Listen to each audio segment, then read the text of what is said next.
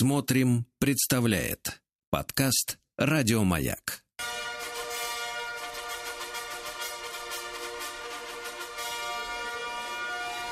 Сергей Стилавин и его друзья.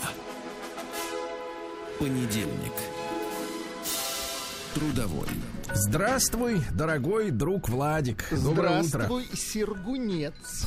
Знаю, знаю, тяжело тебе сегодня далось пробуждение. Очень тяжело. А что случилось? А вчера засиделись, наверное. Нет, солнечный свет уходит. Ах, да. Уходит Слушайте, а я вам могу, свет. кстати, днем записывать видосики короткие. Слушайте, и такие видосики и я вам запишу. Слушайте, он мне видосики будет записывать. Подлец. Нет, ну серьезно, очень сложно стало просыпаться. То ли дело вот летом, когда тебя лучи солнца, так сказать, поднимают практически. Может, вас в Африку послать на это, на переквалификацию? Нет, в Африку не надо, лучше в Афганистан.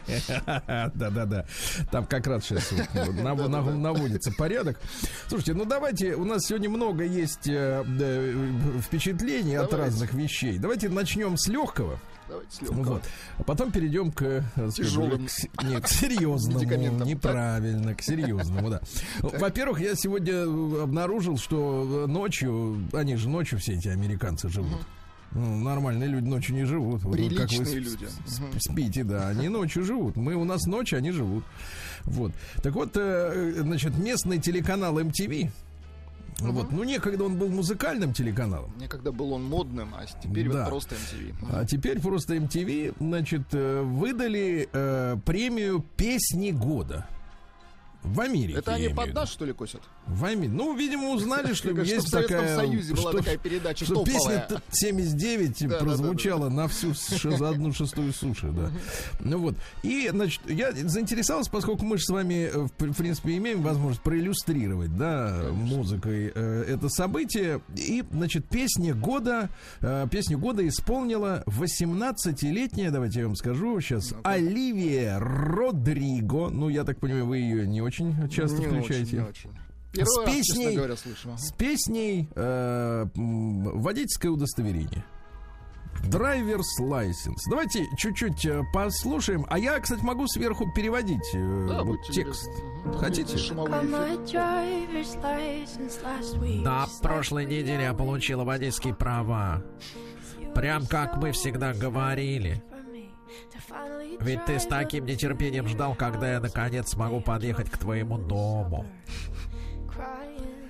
Но сегодня я, я ездила по пригороду в слезах, потому что тебя рядом нет. А ты, наверное, скорее всего, с той блондиночкой, которая всегда вселяла в меня сомнения. Она намного старше меня, она идеальна во всем, у нее грудь. Короче, я сегодня ездила по пригороду, потому что как я могу любить кого-то другого? Знаю, мы не были идеальной парой, но я такого никому никогда не испытывала.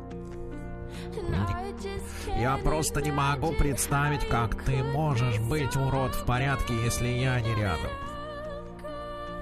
Ага. Наверное, ты не имел в виду тех слов, которые написал в песне обо мне. Потому что ты клялся в вечности, а теперь я проезжаю одна по твоей улице. Ну, чуть-чуть, давайте теперь послушаем музыку, да? Ну, замечательно вы перевели. Понятно, что страдания. Ну, это страдание 18-летней Понятно, девушки. американский. Ну, чуть-чуть, да. По поводу этого трека, значит, сама победительница заявила, что посвятила, дальше цитата, А посвятила песню всем девочкам, которые сочиняют песни на полу в спальне. На полу в спальне. А что тебе, девочка, на кровать-то не сидится, да? Слушайте, ну с музыкальной точки зрения она абсолютно такая вот серая. Нет, она серая, она ничем не выделяется. Ну, как бы обычный трек. Да, и вот эта песня года. Ну и все. Все.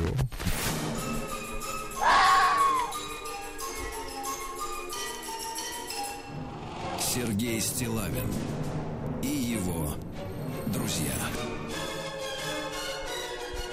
Понедельник. Трудовой. Ну что, друзья, вот так вот, э, с, э, давайте, будет несколько впечатлений у меня личных, да. Э, во-первых, э, прислали мне вчера люди э, скан странички РИА Новости, Э, значит, прекрасное, прекрасное известие. В Хабаровске водители нескольких автобусов высадили пассажиров, чтобы помолиться. Люди ждали на улице, пока закончится, так сказать, важное мероприятие. Э, Видео произошедшего засняли очевидцы. Местные СМИ сообщают, что служебная проверка проведена, водители уволены. Вот, ну это так, на заметку, да. А теперь я вам расскажу о личных впечатлениях. Вы помните, на прошлой неделе, Владик, э, у нас э, была программа, посвященная культуре. Культура. Ну, конечно, помню, да. Вообще, вся наша программа посвящена культуре. Там, было, там была речь о замечательном приложении. Артефакт, Да. по-моему, да. Артефакт, да, да, да. Замечательное приложение новое для смартфонов, в которых, э, в принципе, в котором можно найти всю информацию о той или иной выставке, музее, да. Вот, причем там так сделано все, что э, можно фотографировать э, через это приложение какой-нибудь, например, артефакт, находящийся в музее. А он сам этот прибыл, Выдает сказать, инфо- инфу, типа. да, а приложение подбрасывает тебе тут же сведения на тему этих там картины или еще чего-то, да? класс. Да, и, и вы знаете, я поскольку ну, как-то начал э, испытывать некоторую... э, вот вы уже побывали в этом году в отпуске, а я вот начал испытывать некоторую э, печаль по поводу как-то э, не складывающихся путешествий. И поэтому, послушав в нашем эфире замечательного э, руководителя Зарайского значит, местного значит, Кремля, Ага. вот.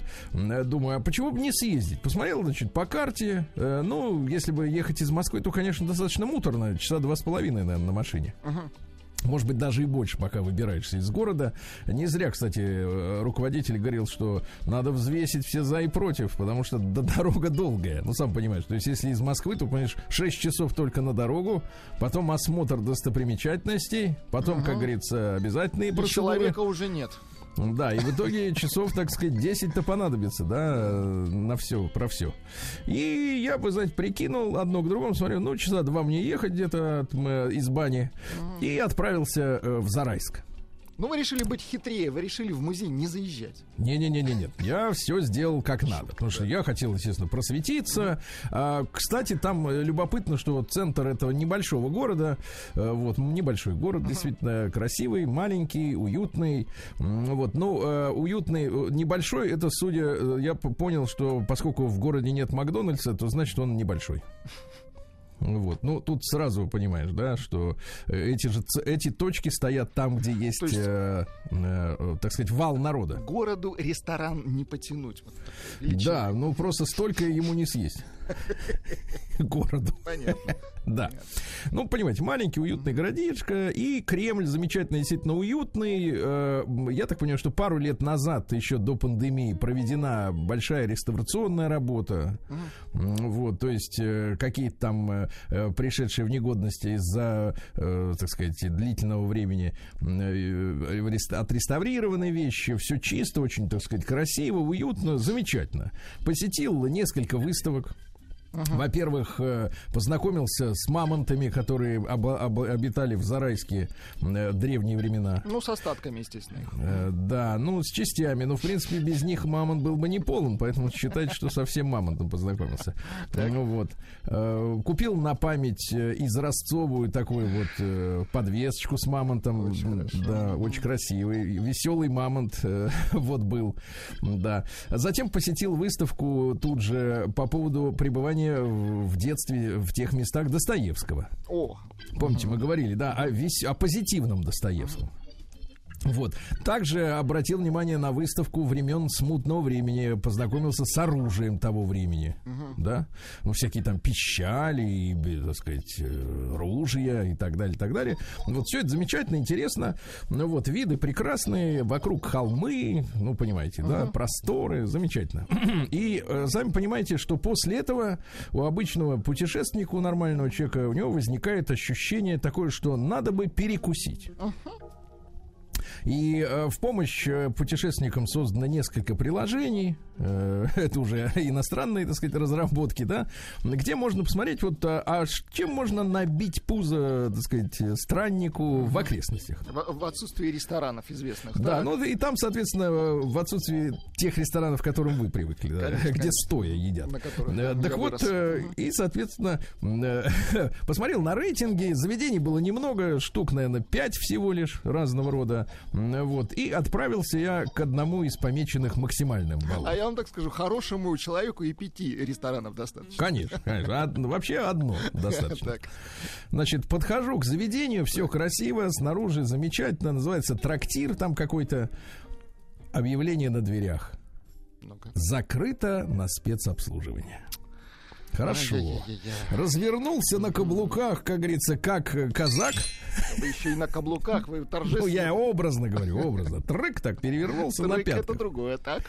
Да, и пошел в другое заведение, которое тоже помечено было высоким рейтингом. Люди, так сказать, э, зашел внутрь, э, половина столов пустые, за другими люди едят, им прекрасные официантки приносят э, и, и водочку в штофах, и, так сказать, соленья различные и так далее. Смотрю, приличное место. Ко мне подходит Божий ангел одуванчик, э, значит, соответственно, официантка и говорит, вы знаете, а вот у нас э, э, с утра все забронировано.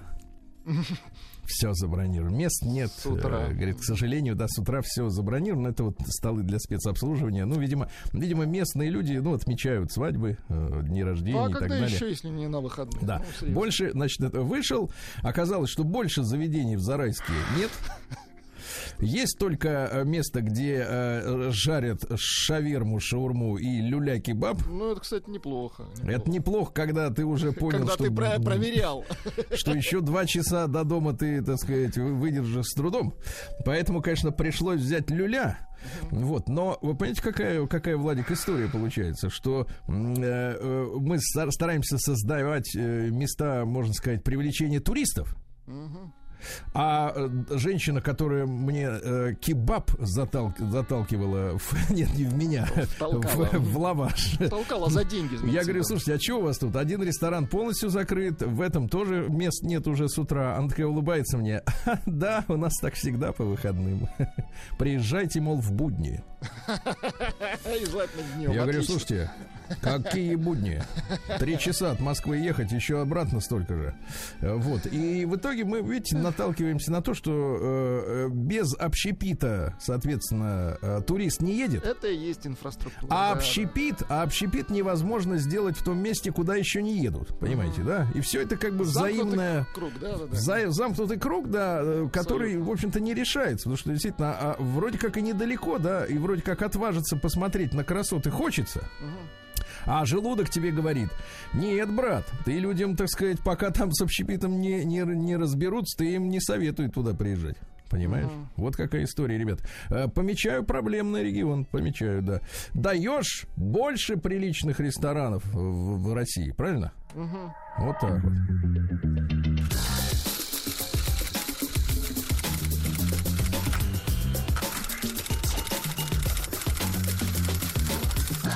Приемная нос. Народный омбудсмен Сергунец. Ну что, давайте, что ли, я так чувствую, вы хотите письмо от э, женщины, Ну, послушать? не могу сказать, что прям хотим, но куда же деваться, давайте. Вот. Ну как, хотите, правильно? Конечно, Что хочу. тут говорить-то? Да. А вот написала мне девушка Юлия э, везде, где только можно написала. А, везде Ну, то есть и в написала. Инстаграм А, написала, и то в почту написала. Очень хочет, чтобы я, сказать, до наверняка. печенок, до печенок достучался Наверняка этим. написала. Да. Ну, давайте посмотрим, что пишет девушка Юля. Добрый день, Сергей Валерьевич. А вы, Владик, слушайте и будете сейчас реагировать. Ну, а куда мне деваться? Конечно. Мгм. Надеюсь, вы это прочитаете на прямом эфире радио Маяк утром. Понимаете, вот такая вот заявка. А к письму ни фотография не приложена, ничего. Как я вот, Юля, буду читать, а, а о ком это все? Юля, действительно, без настроения, понимаете? Вот без именно. настроения. Давайте- давайте вот так вот. ф- Фотокарточку-то не, не Давайте вот так вот. Вот хотите, вот я же даже не деньги прошу. Ну, конечно. Я прошу просто вот как бы внимание. Нет, я же пока не прошу денег. Вот так вот. Не, не буду. Так. Сами дадут, как говорил Волан. Да. Надеюсь, вы это прочитаете на прямом эфире радио Маяк утром. С 8 утра вот хотелось бы начинать. Очень. Читать эти письма. Вот. Тряпка, держись. Я вас всегда слушаю. Хочу вам написать открыто про своего бывшего мужчину. И чтобы он подумал об ужасных своих поступках, который просто офигел. О, это, это по адресу. По адресу. В смысле, Ну, в смысле, вот, а кто еще, если не мы, выслушает девицу? конечно. Кто? Никто. Итак, значит, он, находясь в браке с женщиной с 8 июля этого года, продолжает писать и звонить мне. Слушайте, а ведь это письмо пришло и мне. Что, серьезно? Серьезно. Слушайте, а э, Юля не угомонится, я смотрю. Я- Ну, не, ну, значит, надо... А почему вы не читаете писем, которые Я приходят не вам? имею права читать письма, которые адресованы вам. То есть там вам было написано «Здравствуйте, Сергей Нет, Валерьевич». там было написано, а, Владислав Александрович, пожалуйста, обязательно передайте. И я как увидел вот это обязательно передайте, естественно, я тут же и сгорел. Ну, смотрите, мы имеем обратную ситуацию. То есть там, э, значит, продолжает писать и звонить, а она пишет и звонит нам. Правильно? Значит, пишет договаривается о встречах. Так. То есть мужчина полностью потерял чувство уважения ко мне и жене. Немного предыстории. Давайте. Мы были в отношениях около двух лет. Потом я сменила работу. Он предложил переехать в другой город, но я решила остаться в своем. После этого мы расстались, и он за полгода нашел себе кого-то. Ай-яй-яй. Изменял он будущей жене еще до свадьбы, кстати. Какая Пришло время, жена узнала про приготовление к преступлению. Она прочла нашу переписку на айпаде. Да, так вот плохие дела всегда выводят наружу. Что он говорил, находясь в браке? Да все, что жена хуже, ему надоело все, и что я не чужой человек. Так и передайте на весь Северодвинск, что это самый подлый и ужасный человек в мире. На... Спасибо, Сергей, запятая. Ваши мысли. Имя этого, имя этого кобеля Андрей. Работает, лодки подводные строит. Отвратительно. а. Как они еще на плаву держатся с такой башкой, кто их строит? Я тебе, Юля, скажу. Лодка, она, во-первых, погружного типа. Она, наоборот, должна погружаться. Так что, в общем-то, ваши претензии, они ничего э, не меняют, э, в, так сказать, в принципе, в в, принципе, подводном флоте. Она, лодка-то может шарашить из-под воды. Конечно. Конечно, Если не глубоко, может и на дне захоронить, за- затаиться. Понимаешь, да? Вот. А что касается вот этих вот претензий, да? Так это вы, июле не хотели переезжать в другой город, да? Конечно. Э, Так вы поняли, это же пишет девушка, я так понимаю, бывшая его любовница. Не любовница, а сожительница. Сожительница. Я вот всё понял в этой при, истории. При живой жене, что самое Ага, вот именно. День дяди Бастилии пустую прошел. 80 лет со дня рождения. Ух ты, а ей уж 80. А, друзья мои, э, сегодня у нас э, 13 сентября, сегодня день рождения пенициллина, понимаешь? О, это Чик полезно. и порядок, да. День рождения бионики сегодня, Владик. Бионика это как? Это вот посмотреть, как у тебя там в голове что устроено, и сделать такое же из железа. Сделать из дерева то же самое. Да-да-да, причем не отличишь. Да, без пол-литра. Да, день парикмахера сегодня. Хорошо. Поздравляем. Ну, сейчас не, принято говорить парикмахер. Сейчас А стилисты. Мгм. Визажисты. Нет, это другое. День программиста в России, понятно, с праздником, товарищи. Это вот сейчас все детки хотят быть программистами, да? Мгм. Как мы с вами хотели быть бандитами, да? О, нет, нет, мы...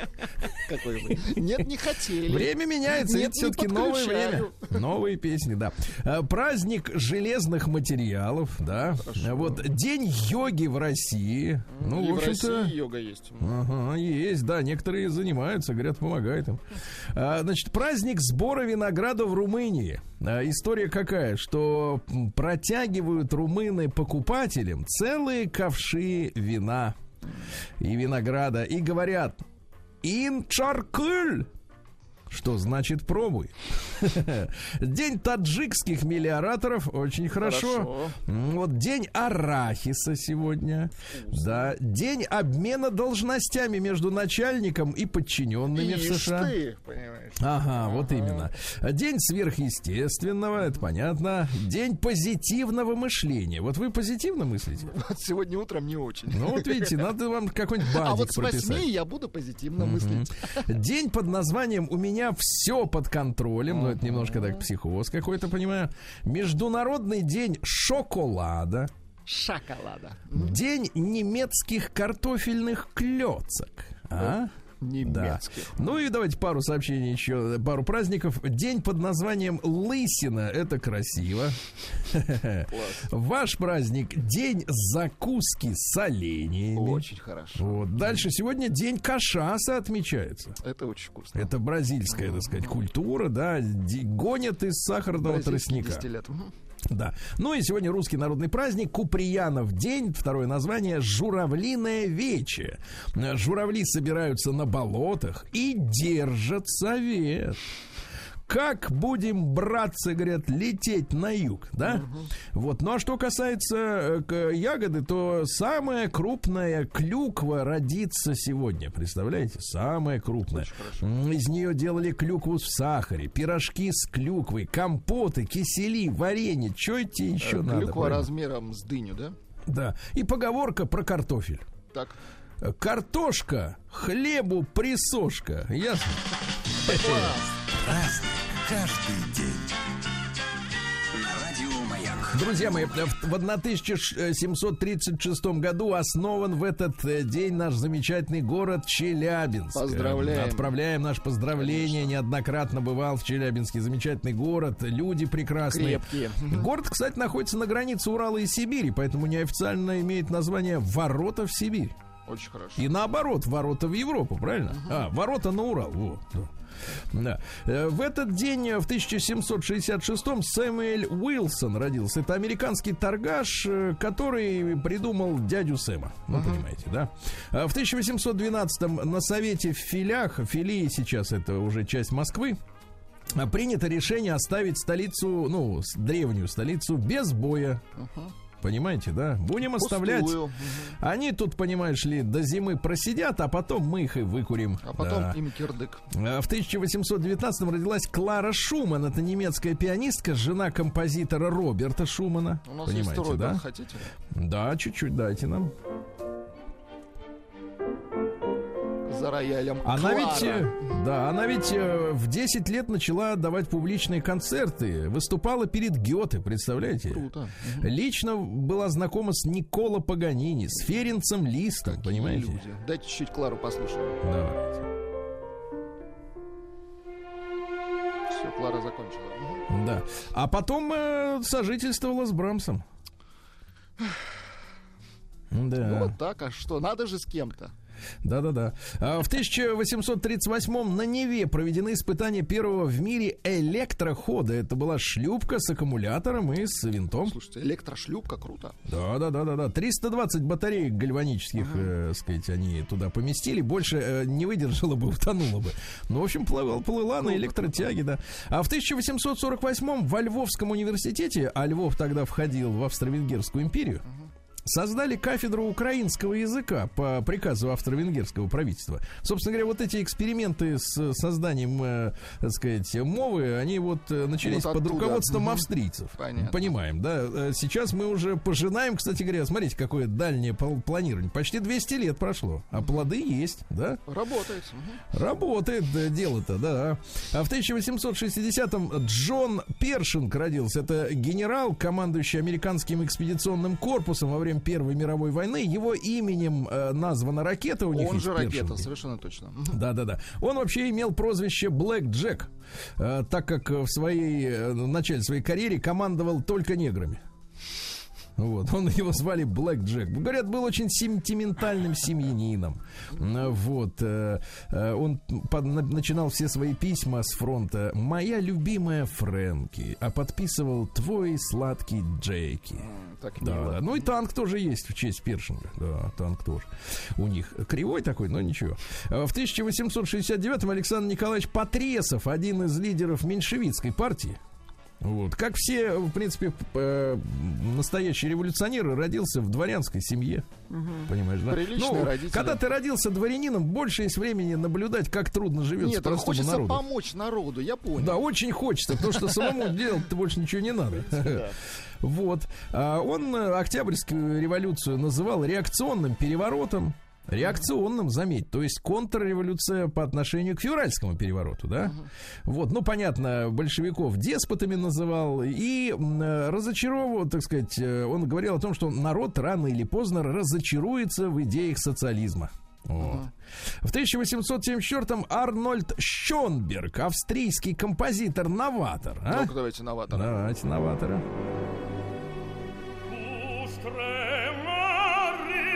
Класс. Еще хотите? Да. Понравилось. Он, кстати, страдал тетрафобией. Представляете? Это боялся очень сильно числа 4. Очень сильно. В Японии так вообще нет даже четвертого этажа в доме, представляете? Подневольные же люди. Да, да, да, да, да. Нету этажа, что делать? Ну вот. А, Ну что же, в 1887-м Леопольд Ружечка родился. Это швейцарский химик из Чехов, да? Он открыл мужские гормоны, андростерон и тестостерон, от которых угри возникают. Молодец какой. Понимаете, он говорит, вот много гормона, много угрей. Сегодня у нас очень музыкальный день. В 1924-м родился Марис Жар. Это французский композитор, Папаша. папаша, Жана Мишеля. Да, дайте нам. Вот он для фильмов много же писал, Ну-ка, да? давайте для доктора Ну-ка. Живаго.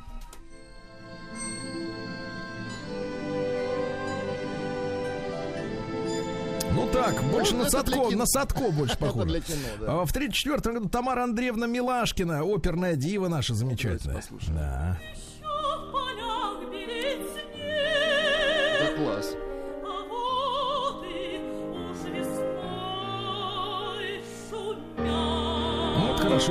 В 39-м Игорь Сикорский разработал первый действующий вертолет, который хорошо летал. В 41 году Дэвид Клейтон Томас, канадский музыкант и вокалист э, группы э, «Кровь, пот, слезы». Хороший А? коллектив. И трек шикарный. Вот видите как. Ну там много у них хитов, ребят, да? А в 42 году родился Муаммар Каддафи, несломленный лидер Ливии. Их загубили, а? Да, в этот день мы снова чехвостим этих придурков, которые устроили в Ливии хаос. Да. Кстати, интересно, что ливийская культурная революция, которая происходила под руководством Каддафи, 73 года, в отличие от китайской, где там безумие творилось, да, они там все вырубали, а, ливийцы не внедряли ничего нового, а скорее наоборот э, возвращались к, на- к наследию своему, понимаете? Ну и 22 цитаты из Муамара, прекрасный мужчина. Я не являюсь диктатором, который способен закрыть Facebook. Я просто посажу в тюрьму всех, кто зайдет на этот сайт. Ну и второе тоже гениальная мысль. Если бы не было электричества, мы бы смотрели телевизоры в темноте. Да не, ну, Да нет, человек был прекрасный. великий. А, ну что, сегодня юбилей, друзья мои. 70 лет Александру Яковлевичу исполняется. Это кто такой? Это Розенбаум. Да вы что? Заливали каток изоленты, мотали на клюшки. Мотали. Вот, хорошо, хорошо. В 57 году Татьяна Миткова родилась, прекрасная наша, да? Вот, э, в 58 году Олег Семенович родился. Олег Семенович. Как ваша Олег Семен. Сейчас мы будем А, слушать давайте, песни да, разные. помню. Во-первых, начал он, смотрите, начал он в 82 году с хита для Примадонны под названием «Крысолов». Помним этот трек. А саунд-то какой, а? По земле Да, потом уже в 85 году появился замечательный диско-хит «Суббота есть суббота». Секундочку, секундочку. Вот. Минуточку.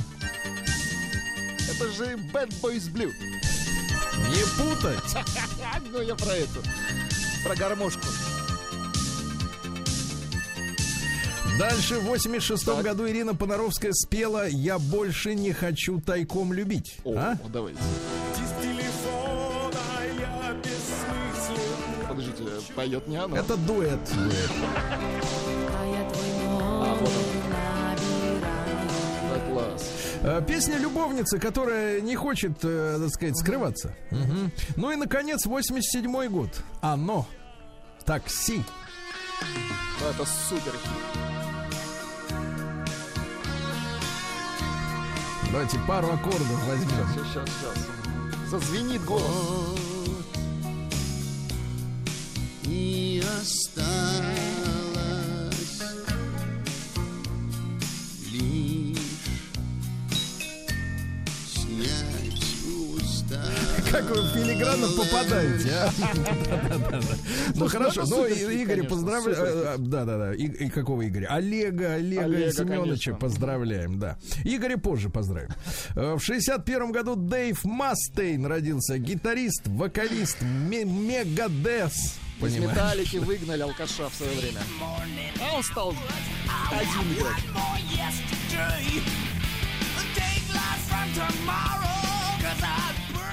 Вот чувствуется, человек выпрыгивает из лоси. Да, слушайте, а спросили, а почему вы его выгнали у Хэт- Хэтфилда? И он говорит, да он псих. Чувствуется. Да-да-да. Ну, друзья мои, а сейчас мы с вами давайте все-таки заслуженного артиста Российской Федерации поздравим хорошо. Ну-ка. Потому что в 64 году родился Феликс Царикати. Давайте послушаем вот трек. И пачки сигарет, и мандарины в вазочке хрустальной. Бутылочку вина мы Эй! высушим до дна. За Да! столиком в гостинице вокзальной. Послушай, послушай. Мы хорошо сидим, о жизни говорим. Нам раскрывает ночь свои объятия. Бледнеют зеркала, кружится голова. И падает сиреневое платье. Оле, оле, оле, вишенка класс. Вишенка моя. Подыграй. Оля, Оля, Оля, душенька моя, шаловливо, говорливо, милая. Да класс. Вот так вот. Феликс, да, с днем рождения. Смотрите, но это еще не все, это не конец концерта. Ираклий Леонидович сегодня родился, перц халава. А вот погодите, погодите, я вам скажу. В 77 году родился, потом пригодился. Значит, учился в спортивной школе с французским уклоном. Хотел быть футболистом, а его засунули в скрипку изучать, представляешь? Ну а что ж ты трудно не продолжил на скрипке? Да вот он продолжил. Немножко в носик, да, поет? Красиво. Красиво поет. В носик. А- Вот. Ну, класс же. Да класс, конечно. что Конечно. В 95 году в Москве неустановленный преступник э, вы- выстрелил из арки дома, расположенного напротив здания американского посольства, бронебойную гранату кумулятивного действия из одноразового гранатомета РПГ-18 «Муха». Ничего себе, где он это Снаряд э, угодил в комнату на шестом этаже, в окно попал причем человек, где располагался технический отдел и уничтожил ксерокс, представляете? Где он РПГ-то взял? Да, ну, слушайте, где... Да полно. Я вам потом расскажу, вот так. Да, и, друзья мои, сегодня, получается, исполняется сколько же? 25 лет. Да, да, да, 25 лет с момента убийства Тупака Шакура. Настоящая фамилия-то у него, знаете, какая? Крукс. Крукс. Крукс. Да-да, вот. Вот видите. Там был Наториус на одном берегу, а Шакур на другом. Ну, у них терки были, да, да, да, Сначала точно. люди, я так понимаю, Наториуса завалили Шакура, а через там год, через полтора, что-то такое, и Наториуса туда же отправили. К сожалению, да. Видите как? Такая вот история, да.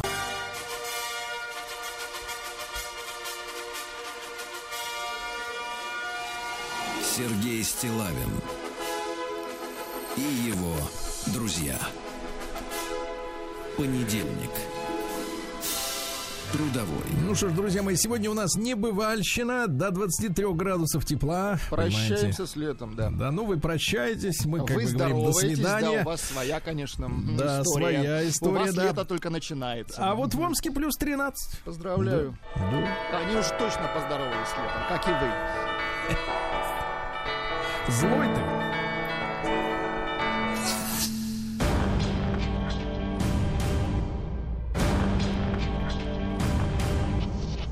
Новости региона 55. Ну что же, атомички, которая сломала в пьяном виде Ивы на Ленина, Так. теперь потребовали 80 тысяч рублей.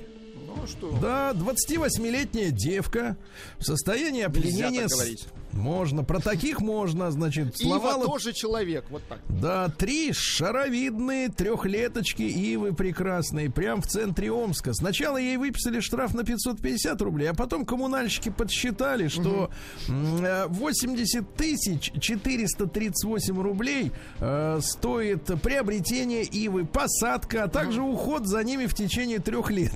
Подбили смету. Мгм. Да, да, да. А в Омске насильник с ножом напал на студентку, но она громко закричала, и преступник ретировался. Но она успела заметить татуировку на его руке. Освободился мужчина только в апреле этого года, и вот уже опять А кричала она так. сел. Мгм. Молодая Мичка сходила на шопинг в местную Мегу и заработала два уголовных дела. А Класс. как? Чтобы сэкономить, смотри какая, так. она украла одежду просто так. Чтобы сэкономить, понятно.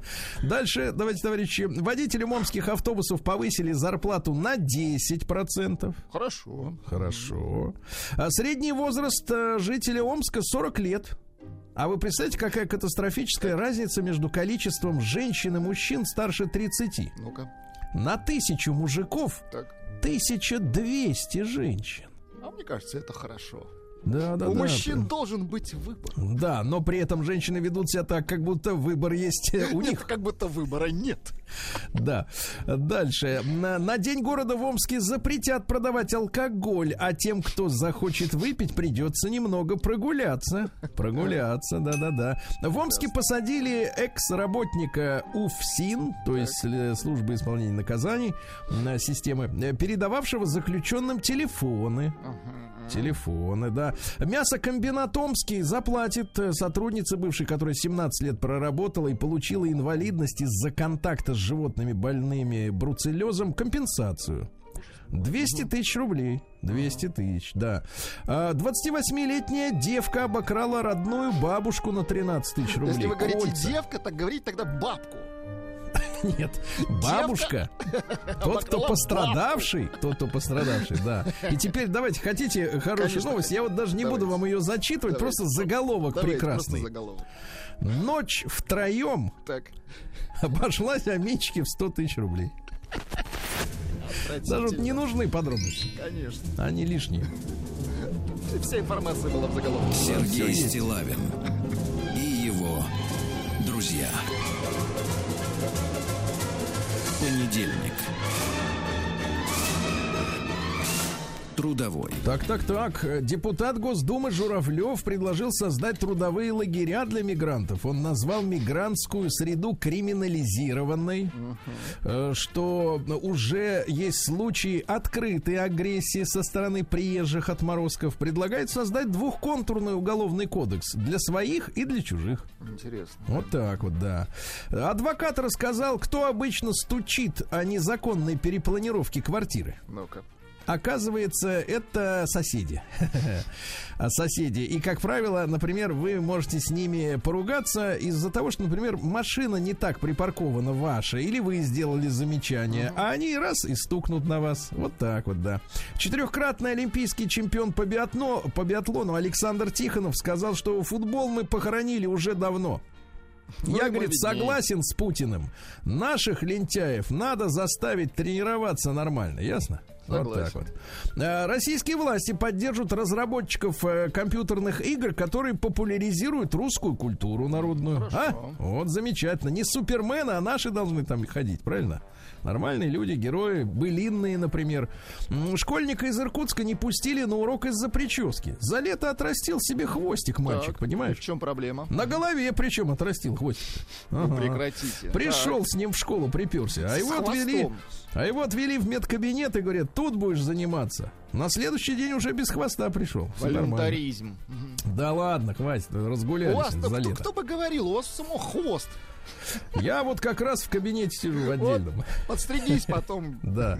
Милонов вызвал Зеленского на бой по правилам бокса. Он, говорит, занимается спортом, но ради этого боя я бы тоже подкачался и уложил бы его. Мне было бы трудно остановиться даже после свистка рефери. После свистка многим трудно да, Да, да, да. Россияне подсели на любовные романы. На 23% выросли продажи. Представляете? Все, пан- пандемия, да.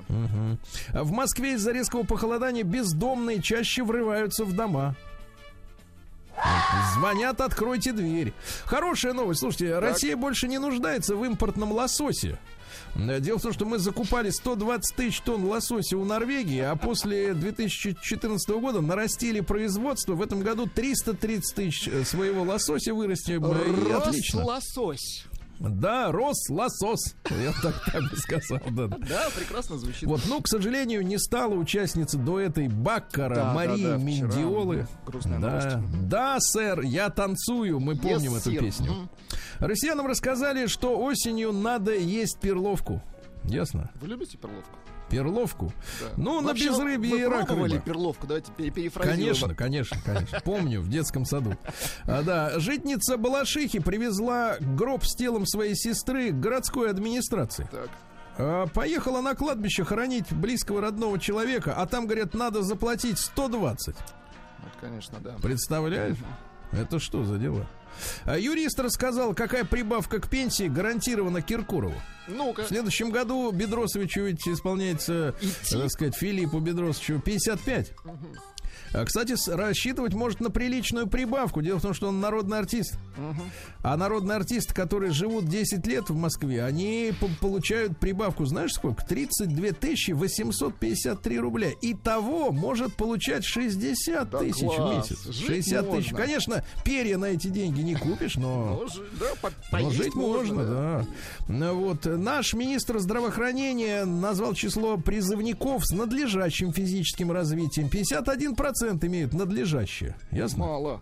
Вот, ну что, нормально. И в России стали пить э, меньше алкоголя. За последние 10 лет потребление алкоголя снизилось с 15 литров этанола в год, так?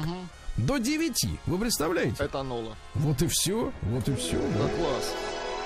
И, Владик, и вы здесь приняли Конечно. самое непосредственное участие. Вместе с Наука вами. Вместе с вами мы работаем. и жизнь. над Зоологи, зоологи назвали смелость важнейшим качеством личности суслика. Ну, вам на заметку, да. Прекрасно.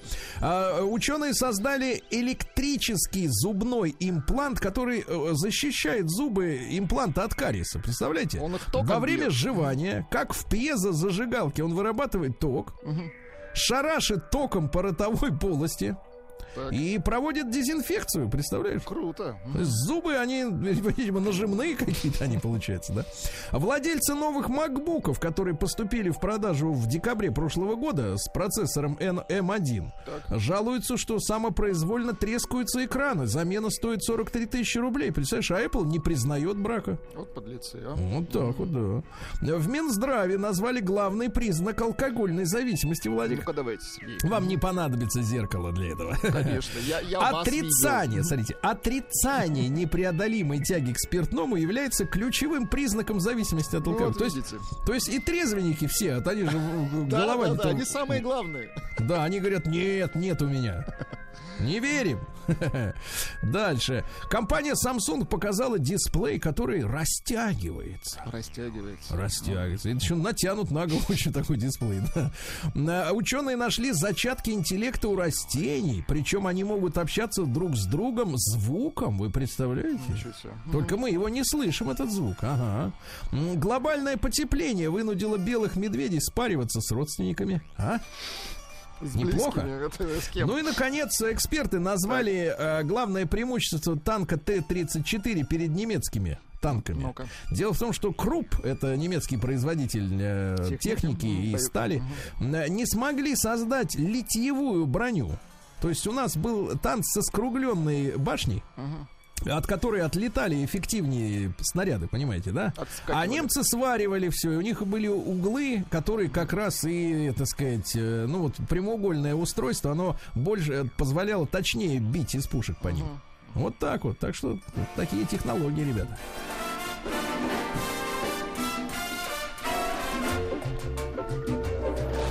Новости капитализма. Да, британский писатель объяснил, почему убили Мерлин Монро. Ну-ка, почему? Оказывается, Джон Фиджеральд Кеннеди проболтался ей э, про- насчет секретных документов об инопланетянах.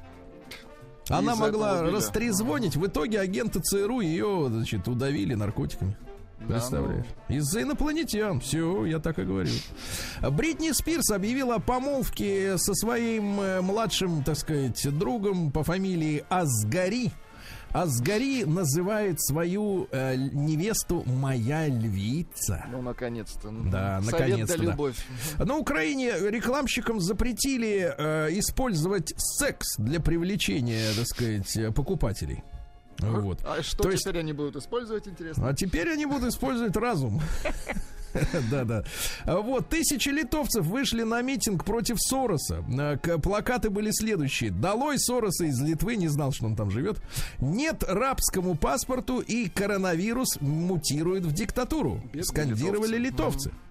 В Техасе запретили интернет-гигантам блокировать пользователей за их взгляды. А если заблокировали, то в течение 48 часов объяснить причину. Я вот мой аккаунт в Инстаграме заблокировали, ребята, и до А сих вам пор не получил. причину? Не получил ответа, правильно. Пришлось завести новости. Лавин 2. Значит, дальше. Шведской паре запретили называть сына в честь Владимира Путина. А, а вот знаете, это кто вот- запретил? Ну-ка. Налоговое управление. Говорит, это- Налоговое, А, какое ваше дело? Вот именно. именно, да. Дальше хорошая новость для вас, Владик. На порнхабе, запрещенном в России, появилась агитация членов, э, нет, партии имеется в виду, э, членов грузинской, грузинской партии, которая называется Шишка. Шишка, прекрасно. Шишка. Ши- Шишка, надо так говорить, радостно, да? Запрещенная в Грузии. Британцы, которые накупили в прошлом году собак, чтобы с ними легально в- прогуливаться по улицам, теперь э, отказываются от них. Представляешь, уроды? Да сволочи, ну как Бра- так-то, выбрасывают, да, выбрасывают. Ну и еще пару сообщений. А, мужчина отказался от гомосексуальности ради церкви и женился на однокласснице. Видите, можно же да, от- отказаться. Ну, то есть Понимаете? э, сдрейфил, да, струсил. Ну и, наконец, женщина в Америке, доминатрикс, э, причем психологический доминатрикс, заставляет незнакомцев просто так платить ей деньги. Говорит, что это психологический фетиш, при котором склонные к мазохизму мужчины отдают деньги доминирующим женщинам, ничего не получая взамен. Отдаешь деньги, а тебе становится лучше. Ради удовольствия. Да, с ума сойти. Фантастика. Да, ужас.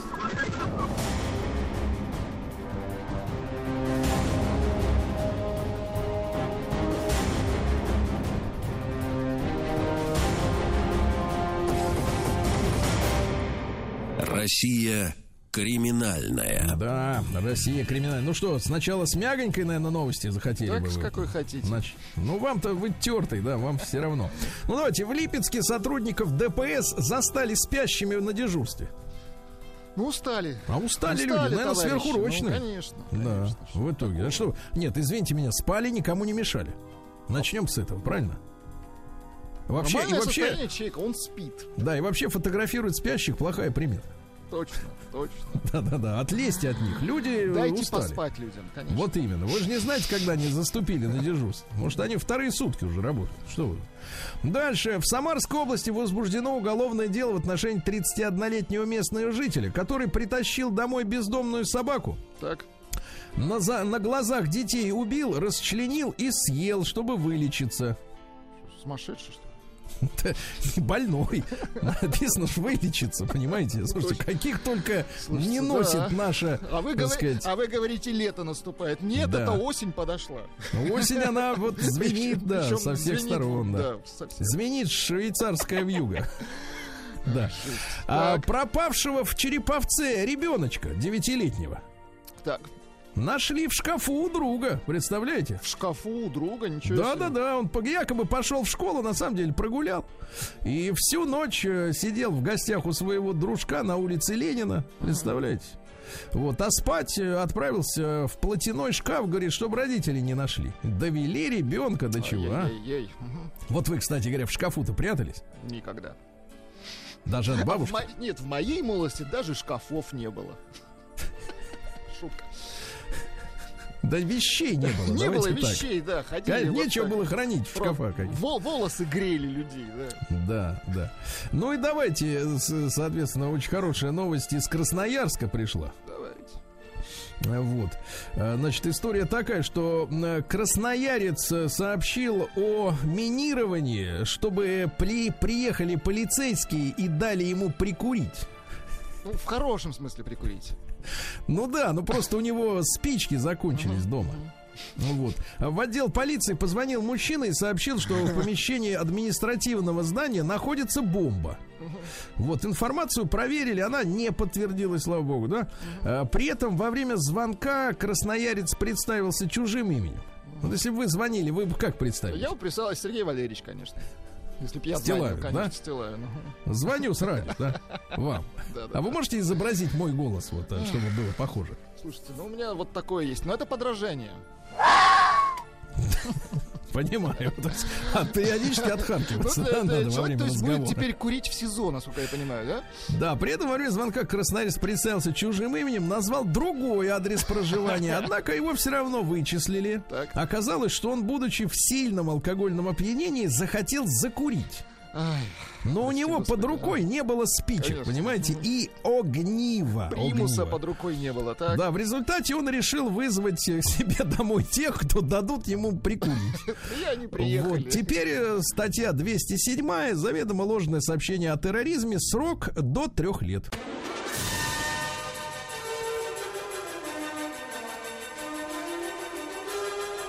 Сергей Стилавин и его друзья.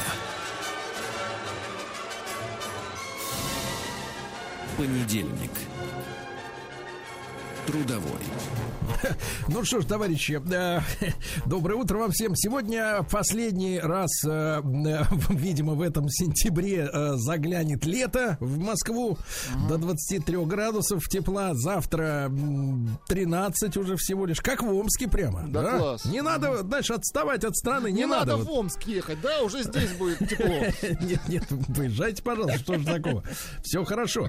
А, Вот, э, смотрю, мониторю, э, значит, э, события по мотивам, в том числе и наших выступлений. Ну, э, мы на прошлой неделе, помните, с вами рассматривали э, интервью Ивлеевой э, Ксении Анатольевне. Продолжает упорствовать, говорит, не, не хочет учить фамилию, я так понимаю, Петра Первого. молодец. Не хочет. Ну ладно, ну это на- твердость характера, наверное, тогда так можно повернуть. Принципы, да. Твердость, принципы есть какие-то, да. Не хочу, не буду, не знаю и не хочу, и правильно. А что дергаться туда-сюда? Знаешь, по, конечно. по, по сигналу каждый там, извините меня, какой-нибудь там э, общественности, так называемой, что, менять свою жизнь, что ли? Как да это кто повлияет? он такой, согласен? Кто Да. он такой? Ну ладно, есть, э, есть другая история, тоже связанная с Ксенией Анатольевной. Она рассказала, что э, новый молодой муж Лучше старых двух? Куда у вас вот лезет вас вот это вот ерничество, да? Это не ерничество, Мы говорим о людях, о живых, понимаешь? О живых людях. Это была шутка дурацкая. Вот, э, да, дурацкая, неуместная. Так вот, э, назвала нового мужа рецептом своей стройности. Ну, я так для общего развития под- поднял э, архивы, статистика какая-то. Ну, Константин Богомолов, прекрасный режиссер, актер, да, замечательный. Умница, да. Да, ему 46, видите, но тем не менее молод. Молод и душой, и телом, и взглядами на жизнь. э, Потому что ярок, понимаете? Ярок, да. Вот у многих людей уже потухший взгляд, уже в Яростный 25. наш отряд. Вот, вот, я понимаю. Ты что, на Градского намекаешь? Так вот, э, телеведущая Ксения Собчак старается держать себя в форме. Молодец. А, Да, и искренне считает, э, что лучше любой диеты внешний вид сохраняет наличие нового молодого мужа.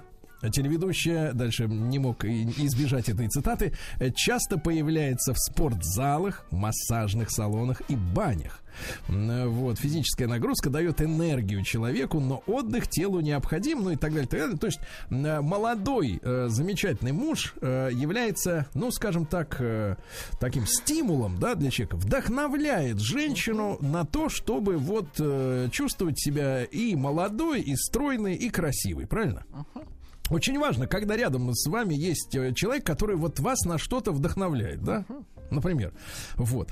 А, ну, вот как заходишь куда-нибудь э, в, куда-нибудь в Киндер или куда-нибудь еще, а там э, прям так и говорят, вот э, ты будешь Вдохновлю. зарабатывать, Мгм. а я тебя вдохновлю. Очень хорошо. Разок, да? И дальше ниже прайс. Слушайте, ну да, давайте, это, это же важная история, да? Ну невозможно же жить с людьми вместе, как в общежитии. Мгм. Да, когда вот просто так, привет, привет, я спать, и я тоже, да, это как бы не... Как, не- как сами разошлись, да. Да-да-да, будешь со мной? Нет, ладно, завтра. Вот, это же не наш метод, правильно? Конечно. Близкий человек действительно рядом с вами, он должен вас мотивировать, правильно? Мотивировать, вдохновлять. Вам ради него или просто в присутствии хотя бы его, да, должно хотеться как-то, ну вот я не- ненавижу это женское слово, но приходится его употреблять в данном случае, развиваться. Ну, что-то вот как-то вот улучшать в своей жизни, что ли, ребята. Угу. Вот давайте сейчас вот, вот, вот сначала подумайте 10 секунд. Вот, вот только, т- только что трезво. в спортивных новостях Даниил Медведев посвятил свою победу жен... mm. годовщине свадьбы. А? Романтично. Нет, ну это, романтично. это просто как бы это дешевле, чем э, кольцо. Ничего не дешевле. Шутка. Э, вот.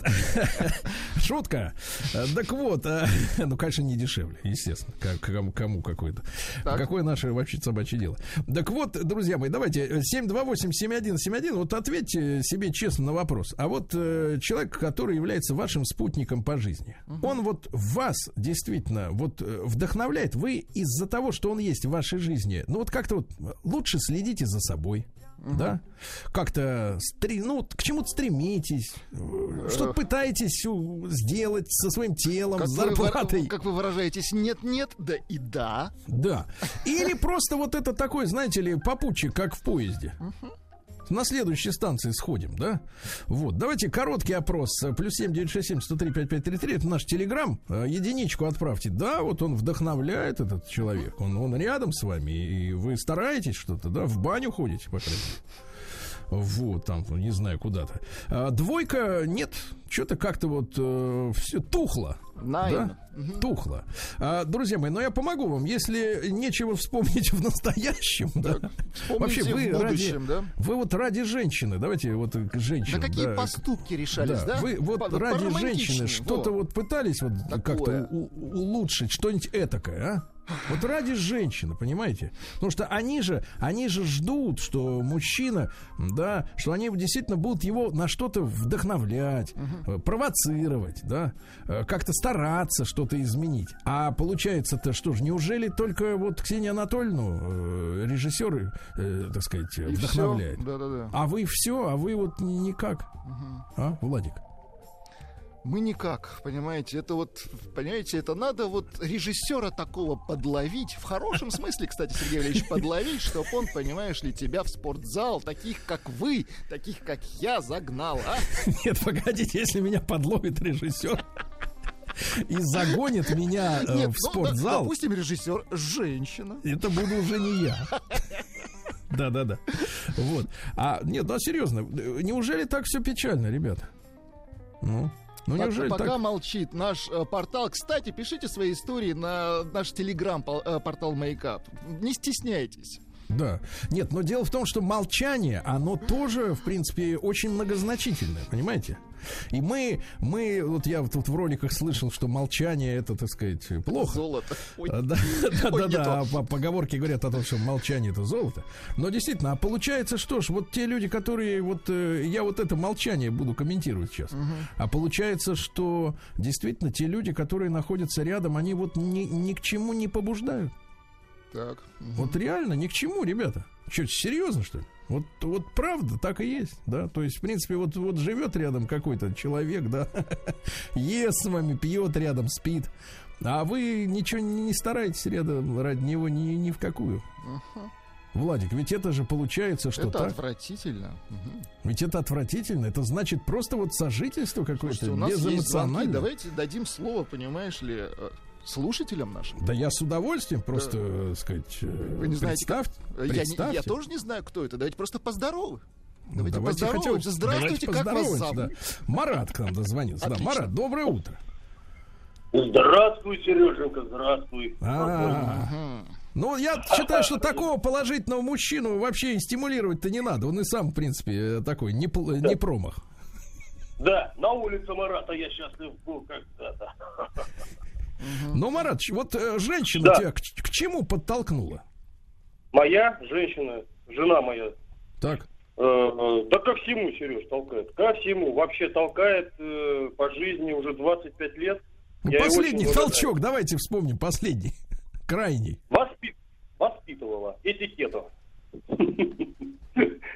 Ну, я не знаю, спорт. Спорт. Ну, ты скажи мне, брат, ты избавился от привычки сморкаться, зажав одним пальцем ноздрю, что ли? Я- что, что ты имеешь в виду под этикетом? Ну, это, Сереж, я знаю твою шутку. Ну, нет, что-то я не помню. Ну, был, был какой-то косяк с моей стороны, я что-то там, может, сказал. Вас так, поправили. это. Понимаешь, Сереж, она у меня... Так. Мы с ней одногодки. А, Нам по 45. Мы вместе 25 лет. А, Я за ней, ну, тут как, тянусь, я не знаю, там, равняюсь на нее. Она для меня тоже как пример, ну, в каких-то там, э, как скажем, вещах. Вот. э, Я, конечно, прислушиваюсь и слушаю. и- Сереж, она у меня вообще член партии. Ты что говоришь? А, ну это Вот. все, все. Не, нет, ну так, в предвыборную вот так неделю не будем тормошить. Да Да, я- хорошо. я- Хорошо, я спасибо, шучу, Марат, спасибо. спасибо. А вот давайте девушку послушаем. О, Ведь давайте. мужчины же тоже могут женщин к чему-то, так Ну, сказать, да? конечно, конечно. Нет, нет, да и да, как вы говорите. да. Мария, доброе утро. Да. Доброе утро, да, доброе утро. Мария, ну вот э, А, к чему да. он вас подталкивает? Вот он, этот Э, человек. Вы знаете, у меня, э, у меня мужчина, он армянин. И э, Ну какое это имеет момент- отношение к делу? Ну, так прямое, я сейчас объясню. А, мне захотелось в какой-то момент э, выучить армянский. Ну, Не только понимать то, о чем он говорит. Вот. Ну и, в общем, ну, чтобы ну, как-то было приятно. Чтобы Как-то понимать все, что он говорит. Так. В том числе. Чтобы ну, я, понимать, конечно, что не не до конца договаривает, это да? в процессе.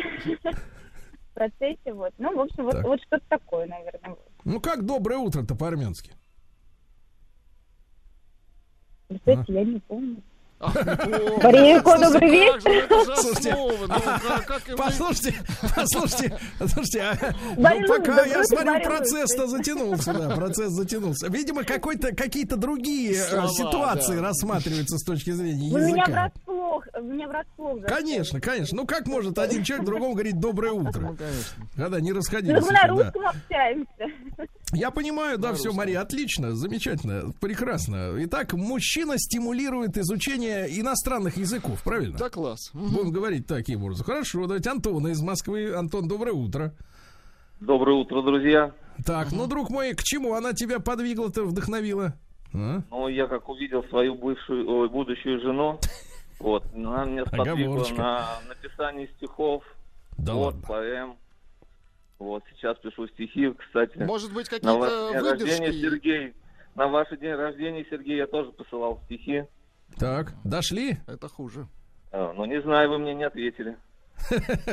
Понимаю. Рукописи не рецензируются, это понятно. А, Антон, скажите, ну вот а что-нибудь вот жене вот из, по- из свежего можно? Из последнего. Будьте То есть вы как-то не писали, не писали, и вдруг раз и пошло. Я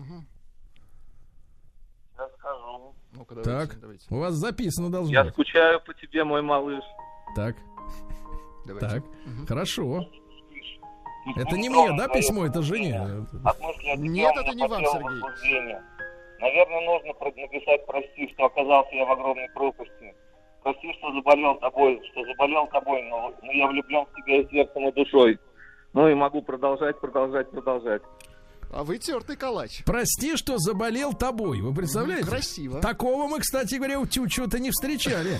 Да, да, ребятушки, такая вот история. Друзья мои, ну что же, Ксения Анатольевна рассказала, что ее вдохновляет новый молодой муж. Понимаете? Лучше, чем всякие вот эти вот остальные процессы в жизни. Вот это вдохновляет на то, чтобы ходить в баню, э, в фитнес-центр, заниматься спортом, понимаете, и следить за собой, потому что э, не, не для того, чтобы кого-то удержать. Это разные вещи, да, это одно дело, так сказать, из страха этим заниматься, и другое дело, наоборот, потому что женщина в присутствии, Владика, кстати, вы обратите внимание, в присутствии нового молодого мужа женщина расцветает, вы понимаете? Расцветает краснотал. И мужчина хорошо. тоже расцветает. Вот, да, да. Вот Так что вот, пишут. э, Ну. Не-не, ребят, давайте короткий опрос. Единичка на 0 плюс 7 967 103 5533. Ваш вот человек, с которым вы сейчас живете, вот на что-нибудь вас, э, ну, вдохновляет, да? Вы из-за его присутствия становитесь лучше, как-то растете над собой. Двойка. Да нет, что-то как-то просто живем вместе, да и все, и не паримся особенно.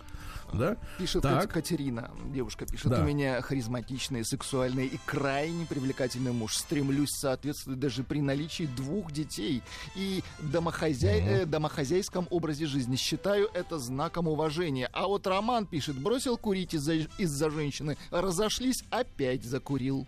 Опять закурил. А давайте Вячеслава из. Самары послушаем. Вячеслав, доброе утро. Здравствуйте, молодые люди. Да, Ну, друг что, мой, хочу ну, рассказать свою, хочу рассказать свою историю, а, как меня вдохновляли. Ну-ка.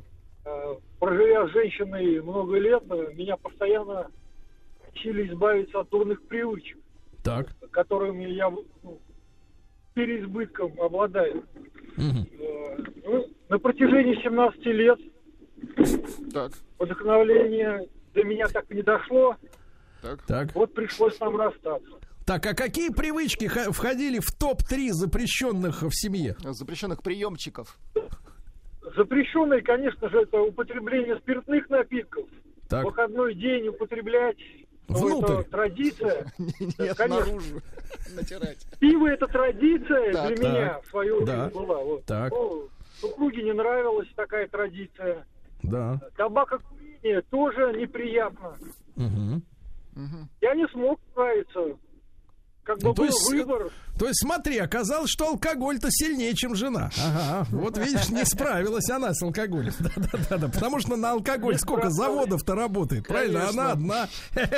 Руки, ноги, все. работает. Да, хорошо. Вячеслава, смотрите, пыта- 17 лет, но ни, ни- никак не получилось. Давайте Владимира послушаем. Ему тоже 41 из Лосина Петровского. Владимир, доброе утро.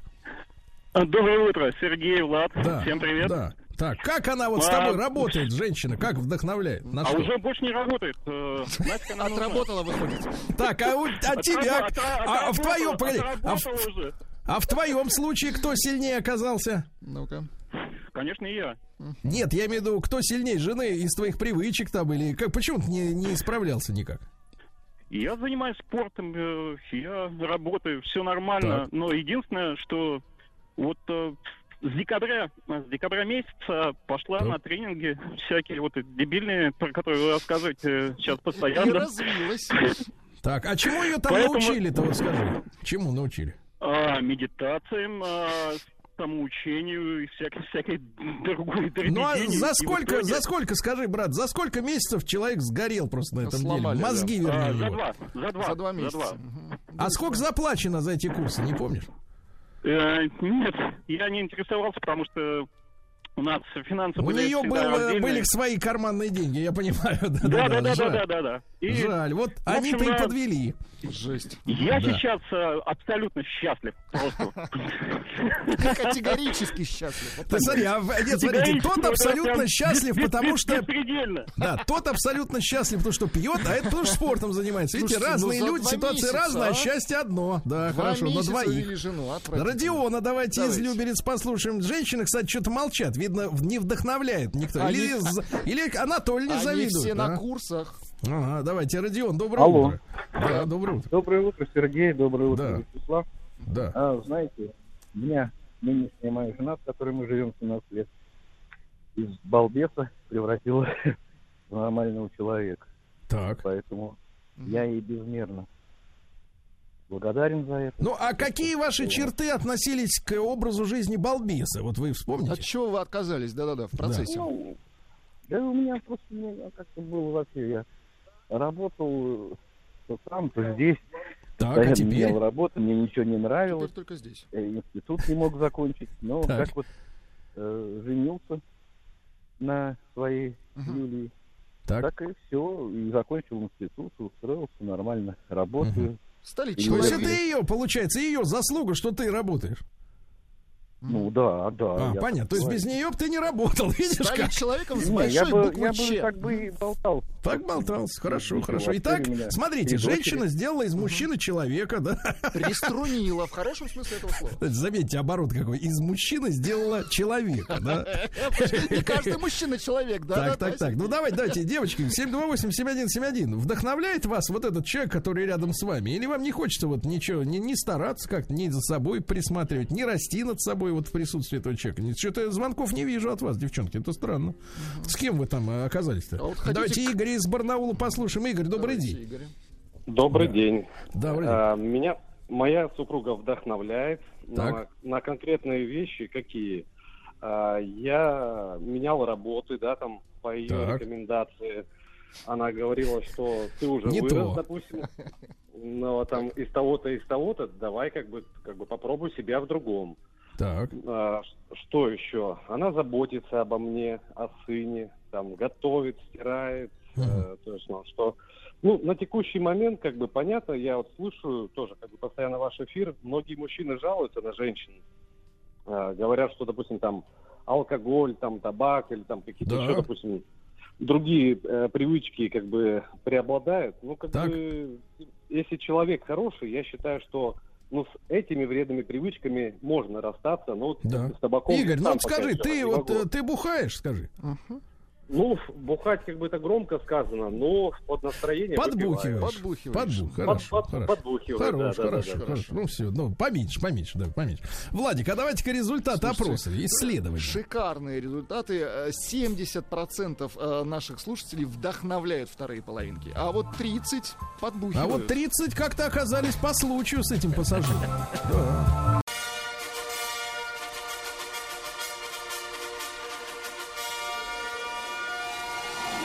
Сергей Стилавин и его друзья.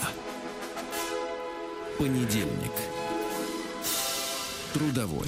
Друзья мои, мы подумали тут в коллективе, почему бы понедельник трудовой и сразу не окунуться в мир философии, правильно? Да, Неплохо. чтобы, так сказать, товарищи, не отрываться от э, реальности, правильно? А тут как раскачка вот это, приходят люди в себя. Надо сразу приходить в себя. Вот пришел на работу и пришел сразу э, в себя. Я рад приветствовать в нашей студии. Он с нами Тарас Вархотов, э, доцент кафедры философии и методологии науки философского факультета Московского государственного университета, э, кандидат философских наук. Тарас, э, доброе утро. Доброе утро. Да, ну и мы сегодня э, попытаемся э, дорассказать важную очень историю, с, э, связанную с, с Аристотелем, правильно, с его ученым, э, с учением. И мы в прошлой нашей беседе говорили о том, что, в принципе, взгляд на вещи аристотельские, да, он, в принципе, сохранялся, ну, вплоть до Средневековья. Да? Э, Да, и даже дольше. Ну и в некоторых отношениях и сейчас его вспоминают как, в общем, вполне себе живой и актуальный. Хорошо, хорошо. А, э, если мы тогда, Тарас, поговорим о вот метафизике, да, и порой, порой эту фразу, э, которая явно имеет отношение не к той физике, о которой мы знаем со школы и с институтов, вот, э, сегодня иногда это понятие вытаскивают на поверхность, да, так пафосно. Что он имел в виду? А, ну, э, слово-то э, такой ругательный оттенок приобрело в течение там, 19 особенно 20 века. Сейчас обычно э, словом метафизика обозначают а, ту или иную мысль или концепцию, когда хотят сказать, что это ну, что-то такое сугубо умозрительное, предельно далекое от э, реальной жизни, от науки, в общем, что-то что что такое очень на фантазию похожее. Да?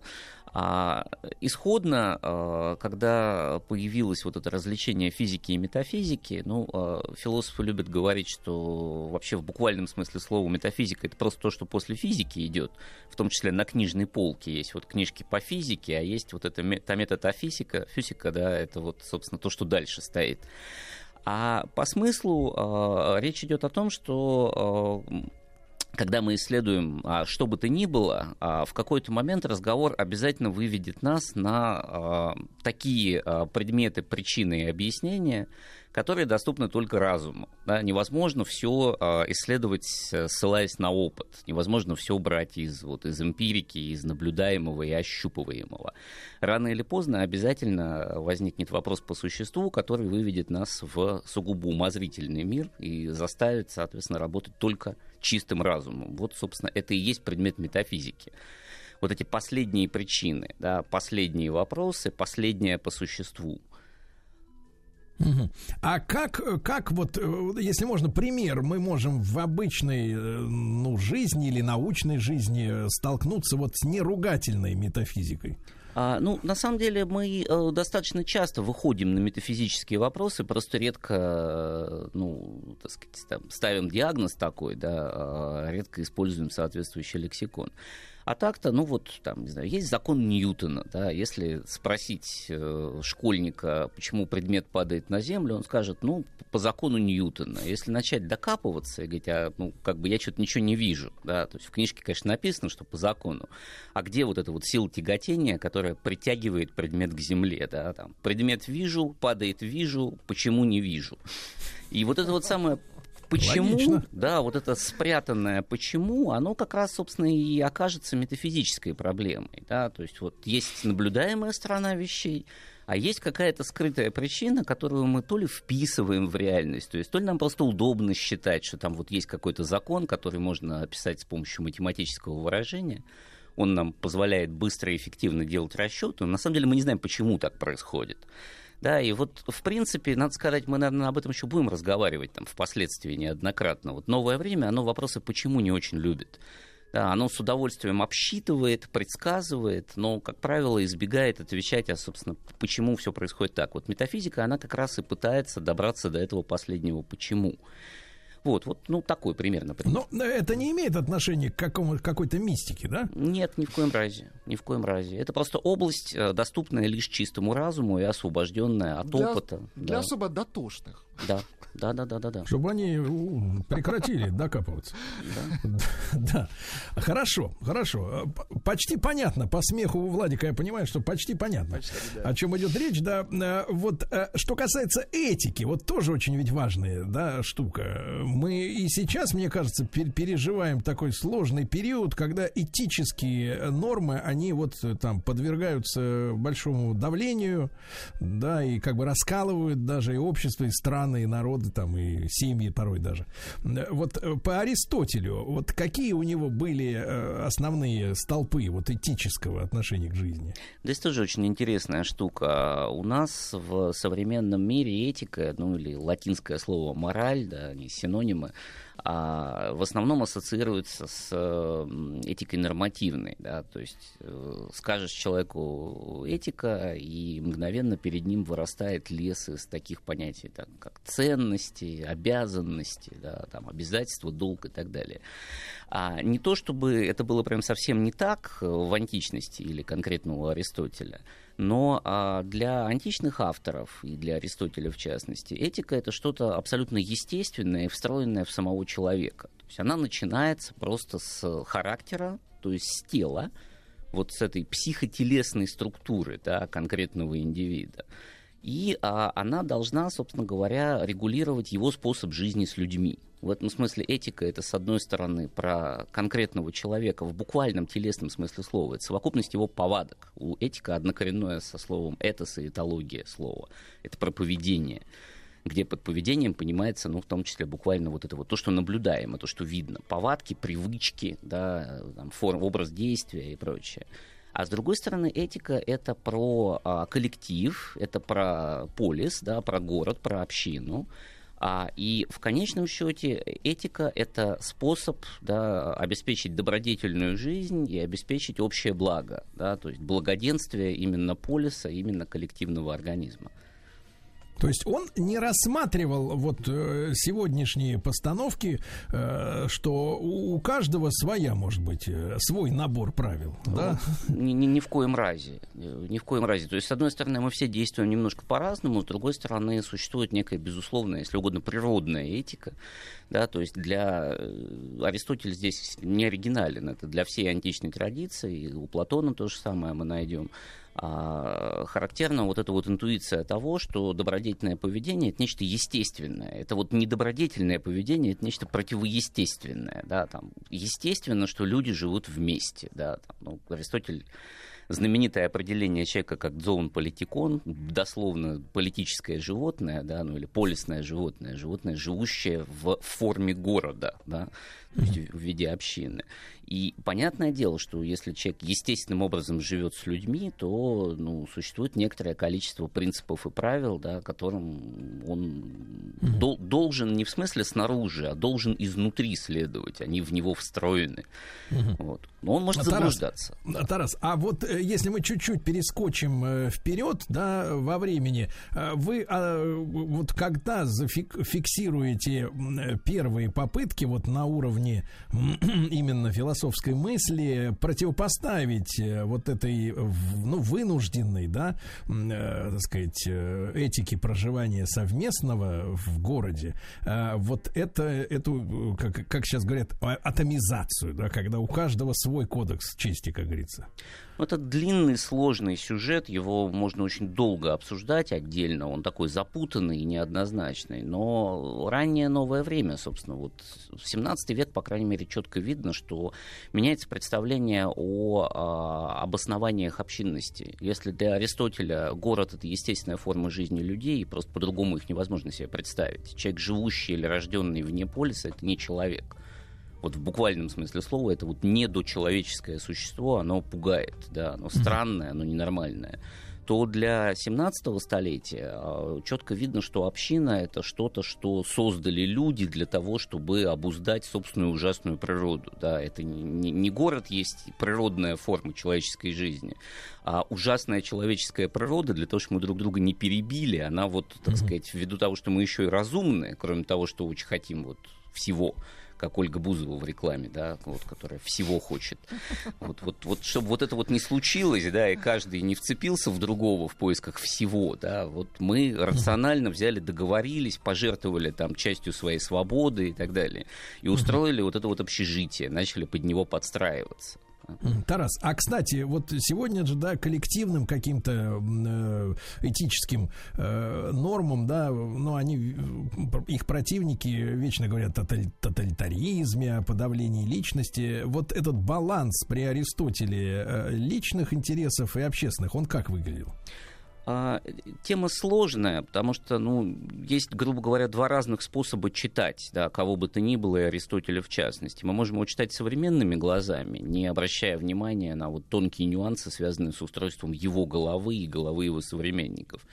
И тогда Аристотель, ну, а в гораздо большей степени его учитель Платон, они, в общем, такими фашистами оказываются, да, вот, потому что, ну, для них естественно, например, что там э, человек значительную часть э, себя жертвует в пользу общества, да. А Проблема в том, что они это так не видели. Для них это не жертва, да, и здесь нет никакого ущерба. Просто, повторяю, ну, люди так живут, они не, не могут жить по-другому, да, и, ну, человек — существо, которое там, должно стремиться вот к этой срединной Ну, добродетели. это, это э, м, ошибусь я, если скажу, предположу, что это такой м, перенос семейных отношений на общественные, да, то есть в семье же люди стараются друг для друга, а кто-то может это назвать жертвой тоже. Э, Сходство есть. Сходство есть, по крайней мере, в том смысле, что вот эта вот э, семейная готовность действовать в интересах остальных, она тоже ну, интуитивно рассматривается как естественная, да, и сейчас. Поэтому, да, действительно, сходство здесь есть. Мгм. Хорошо, хорошо. Тарас, и вот катарсис или катарсис, э, как сегодня у нас такое, такая свобода ударений да, в мире. Вот, а что под этим понималось? И зачем нужно было достигать вот этого состояния? А, категория родственная тоже этики, да, ну, она эстетическая, как считается, вот, но в ней есть тоже глубокий моральный смысл. А, Она немножко путанная, потому что Аристотель сам до, до конца не объяснил, что он там имел в виду. А э, при этом он э, говорил о том, что, собственно, смысл искусства, в частности, драмы, да, э, античной, да, театра, а, заключается как раз вот в этой штуке, да. Э, Катарсис это то, что э, наступает в момент, когда происходит очищение эмоций, ну или эмоциональное очищение. В этом Аристотель увиделся смысл хорошего искусства. Там в античности вообще искусство ну, сложным образом делилось на хорошее и не очень хорошее. Да, вот хорошее искусство очищающее, а плохое развращающее. И Ага. там Платон их жестко разделял, у него прям вот флейта развращающая, а барабан это хорошее. Вот, да, с- Чётко. С, Аристотелем там посложнее все существенно. Вот. Но вот э, путаница связана с тем, что у Аристотеля по контексту непонятно. Да? Речь идет о том, что очищаются сами эмоции и страсти, да, или человек от них очищается. Да, то есть то ли вот наши переживания становятся чище, то ли мы просто от них освобождаемся. В принципе, понятно, что можно связать эти два смысла, их не обязательно противопоставлять и требовать выбора между ними. Вот. Но вот в целом получается, что катарсис это то, что позволяет нам, э, по крайней мере, путем коллективного сопереживания, да, раскачанного драматическим действием, очиститься да, и стать свободнее, э, легче. Но без флейты, Сергей. Да, желательно.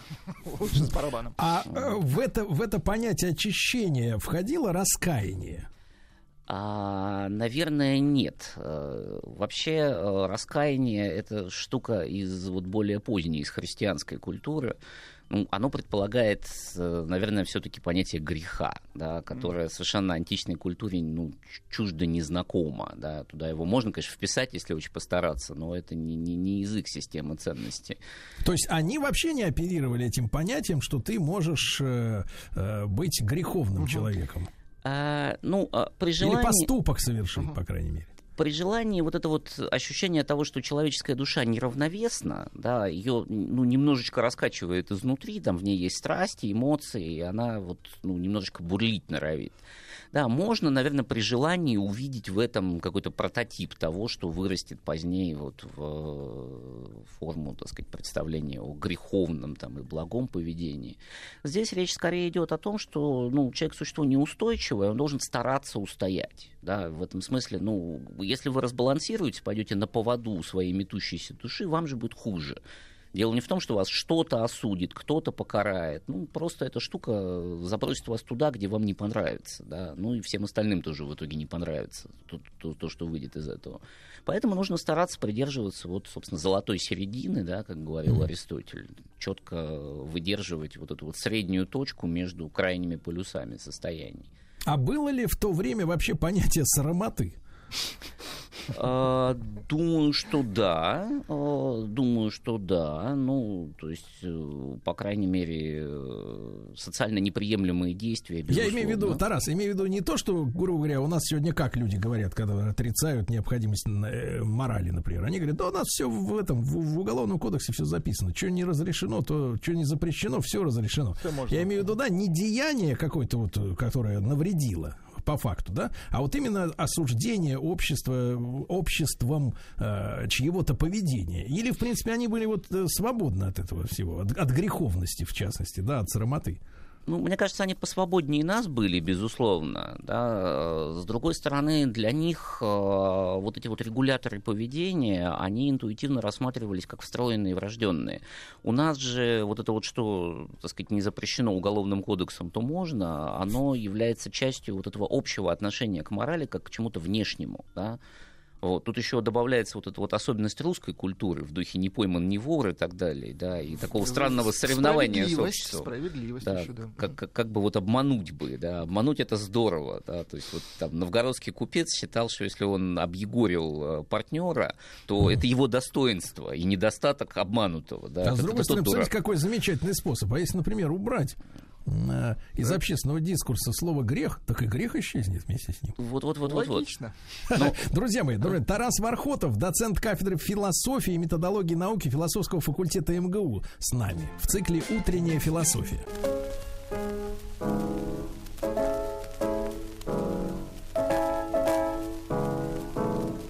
Чье сердце большое в работе горит. Врач народов.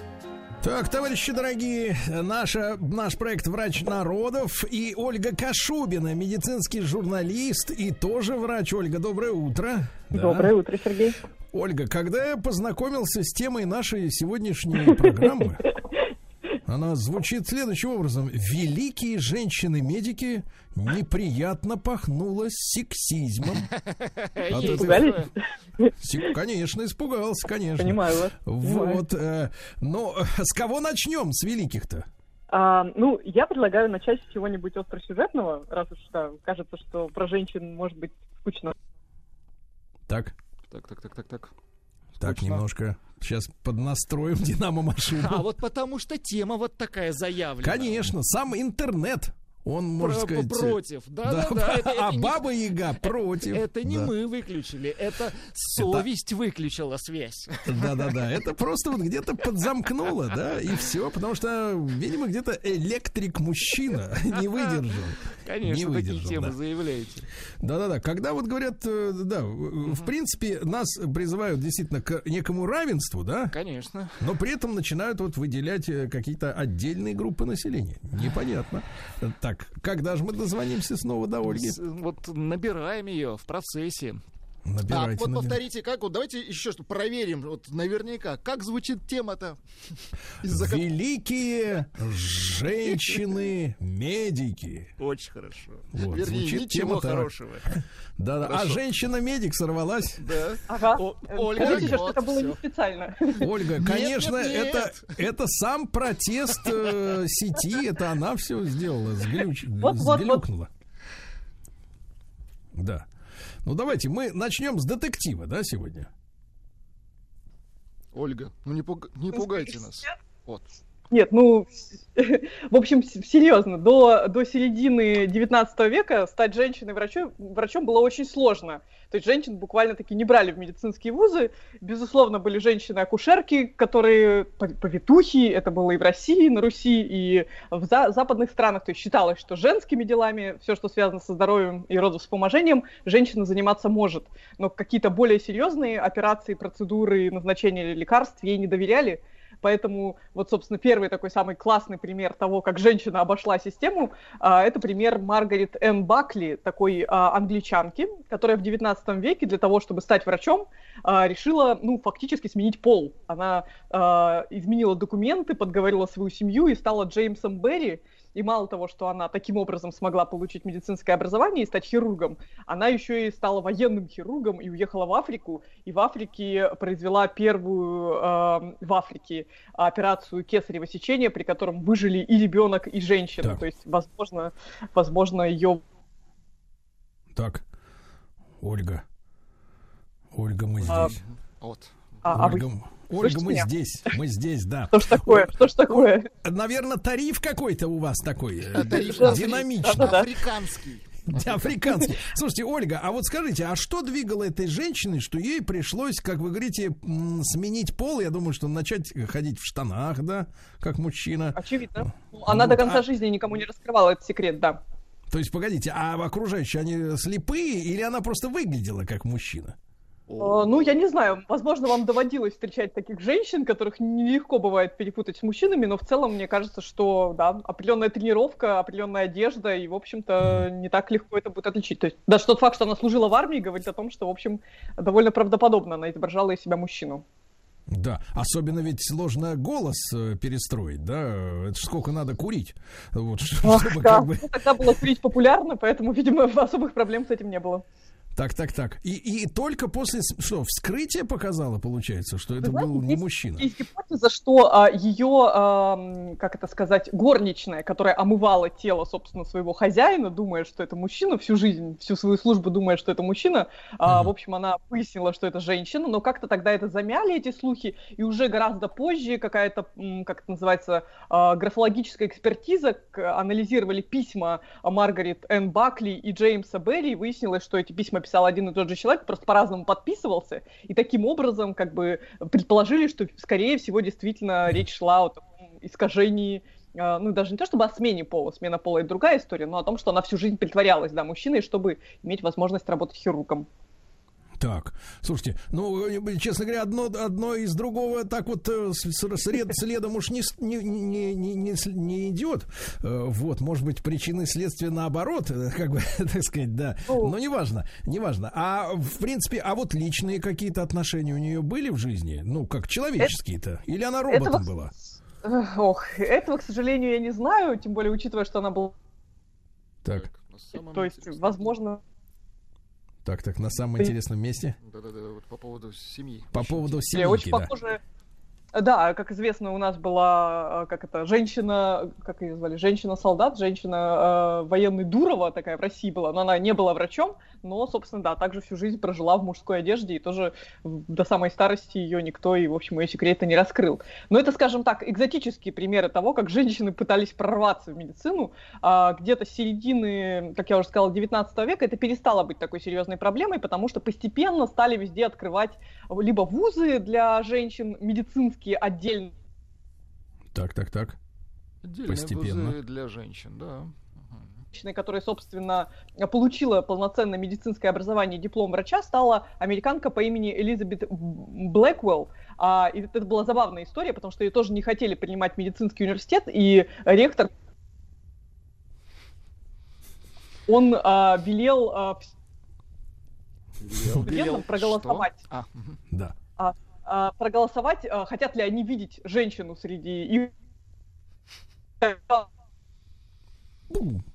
Что, в общем, Прям в самое Они, сердце. видимо, подумали... Да что ж такое? Они подумали, что это шутка. Да. Но это была не шутка. Действительно, А это была- отучилась и закончилась. У вас, Не Владик, шутка. получается неплохо заполнять паузу. Чувствуется музыкальное образование. Да, да, да, Связь, конечно, отвратительная. Да, связь Ну отвратительная. Я считаю, что это происки, происки, даже не знаю какого государства. Ну, в общем, да, что-то что нас не, хочет самого, никак. какого еще-то? Африканского. Конго? Африканского. Да. Так, и что же студенты, как они проголосовали? Хотят ли они видеть Они женщину? все единогласно проголосовали за, но, возможно, согласно некоторым историческим гипотезам, они просто не поняли, а, не поняли, что это была, собственно, всерьез, что это абсолютно это не розыгрыш какой-то. И вот она так, так и поступила и училась, и, собственно, закончила университет, стала выдающимся врачом, открыла диспансер для малоимущих женщин и детей, и, в общем, как-то тоже продвигала вот эти все женские начала в медицине а, 19 века. Хорошо, так, проголосовали. А следующий, так сказать, э, герой наш? А, На самом деле было довольно много примеров того, как женщины, начиная с этого момента, женщины стали как-то, видимо, в целом такая эмансипация развивалась, и женщин-врачей становилось год от года все больше и больше. И это уже перестало быть какой-то уникальной ситуацией. Ну и в целом а, могу сказать по себе, что, собственно, в... когда я поступала в медицинский университет, у меня в группе из 15 человек было всего 5 мальчиков и 10 девочек. И кажется, пока такая пропорция, собственно, и сохраняется. Ну и в больницах, собственно, а, как-то остается диспропорция во всяких хирургических специальностях, но в терапевтических специальностях, наверное, вы тоже свидетели тому, а, женщин-врачей стало зна- значимо больше, чем мужчин. Ольга, а можно ли всерьез говорить, э, ну, вот реально, э, если мы э, речь ведем о профессионалах, да, прежде всего, но это же ситуация как на дороге, да, это ты едешь за рулем автомобиля, и вообще никого не волнует, какого ты пола. Если ты едешь нормально, соблюдаешь все правила, никого не мешаешь своим э, манерой водить, то, в Да. принципе, никто не скажет, что Важно. вот это женщина, это мужчина, да. А что касается врачебного дела, да, то вот вы говорите, диспропорция в хирургии. А, ну, я не понимаю, не, не понимаю очеви- об- объективной причины для, вот как вы сказали, диспропорции. А, я быть, объясню, да. Это, это есть какой-то, ну, как на мой взгляд, довольно дурацкий стереотип. Я сама была тому свидетельницей, когда мы, у нас были занятия по хирургии, то часто преподаватели мужчины, хирурги, они говорили, так, девочки, мол, налево, мальчики направо. То есть мне нужны два мальчика-практиканта, девочек я не беру потому что девочки слабые, девочки не справятся, у девочек вечно на уме что-то другое. То есть нам часто даже не то, чтобы не давали выбора, но то есть нужно было быть сверхнастойчивой, сверхмотивированной для того, чтобы тебя подпустили к хирургическому столу, потому что, ну, вот много есть таких стереотипов. Кто-то считает, что женщина в какой-то момент бросит обучение, пойдет в декрет. Кто-то считает, что женщина просто не выдержит восьмичасовую смену на ногах, или там ночные смены, что женщины физически слабее. А, ну и у меня тут на самом деле двойственные чувства, потому что, с одной стороны, я понимаю такое отношение, как бы хочется инвестировать а, в образование того профессионала, который будет работать безо всяких перерывов. А в хирургии даже там год или два отсутствия на рабочем месте очень важны с точки зрения ра- развития навыков э, ну, вы ручной про работы. декретный отпуск, да, имеете говорить? А, конечно же, безусловно, у нас традиционно декретный отпуск все-таки женщины уходят, а не мужчины. А, вот. Но с другой стороны, мне, мне это тоже казалось в студенчестве не очень справедливым. Казалось, что всем надо попробовать. И как-то так получилось, что а, женщины, которые очень сильно хотели становиться хирургами, им как-то чаще предлагали такие женские хирургические специальности, как, например, офтальмохирургию, где считается более тонкая работа, можно работать сидя, и как-то вот, вот почему-то считалось, что это более женская хирургия, а какая-нибудь там гнойная хирургия, абдоминальная хирургия, тяжелые виды хирургии, они вот, мол, традиционно мужские. Поэтому до сих пор чаще всего хирургами мы видим мужчин, а женщины в других медицинских специальностях. А э, обратный перекос в этих других специальностях есть вот в женскую, э, так сказать, сторону? Не- Непомерный, скажем так. Непомерный. Ну, как-то, знаете, вот интересно, казалось бы, что традиционная женская медицинская специальность гинекология, но, опять же, у меня был прекрасный опыт общения с мужчинами-гинекологами. Их действительно как будто немножко меньше, и как будто есть тоже как раз к ним какое-то пренебрежительное отношение, потому что как же вот, мол, ты можешь быть там светилом гинекологии и акушерства, если сам-то ты не забеременеть, не родить не можешь. Что ты вообще понимаешь в женских чувствах и боли и прочем. Но, опять же, вот у меня мой личный опыт, моим э, акушером был мужчина, и вообще никаких жалоб у меня до сих пор не осталось, наоборот, очень приятное впечатление сложилось. Так что кажется, что это исключительно вопрос личных приоритетов, личных Ну что, предпочтений. неплохо звучит фраза. Мужчина-гинеколог оставил п- прекрасные впечатления. А, Друзья мои, да, Ольга Кашубина, человек с горящим сердцем и враг чеснока с нами на связи, медицинский журналист и врач. Мы сегодня говорим о великих женщинах-медиках. Вот я э, с вашей помощью, Ольга, впервые услышал о том, что существует синдром Йентл. Да. Я правильно произнес это слово? И что это такое? Правильно. Вообще, это синдром, который назвали в честь такого фильма, в котором играла Барбара Стрейзенд. У нее вообще много фильмов есть, но это такой как раз фильм, где, возвращаясь к началу нашего разговора, девушка еврейская, чтобы получить образование, а, переодевается мужчиной. То есть там вот как бы снова шла речь о том, что а, есть некая диспропорция в правах а, женщин и мужчин. И, собственно, синдром Йентер, он немножечко в бок от нашей темы, он вот чему посвящен. Выяснилось, что есть заболевания, которые почему-то у женщин диагностируют хуже, чем у мужчин. В частности, сердечная недостаточность и все, что связано с инфарктами, с какими-то острыми состояниями в сердце. И очень долго не могли понять, почему же женщины от этих состояний, попадая в приемные покои и отделения, чаще умирают. И выяснили интересную штуку. Оказалось, что это связано отчасти с тем, что женщин э, принято беречь, и вот в таких вещах, как клинические исследования, когда проверяют действие каких-то новых препаратов или проводят какие-то научные исследования на пациентах, очень часто, как же часто не допускают до этих исследований детей, беременных женщин, а иногда и просто женщин. И внезапно выяснилось в середине 20 века, что, оказывается, у нас чуть ли не половина всех учебников, где описываются симптомы тех или иных пациентов, они описаны с оглядкой исключительно пациентов мужчин, и выяснилось, что а женские-то проявления там инфарктов, например, мы и не знаем, а у женщин при инфаркте, в отличие от мужчин, чаще всего не сердце болит, например, а живот.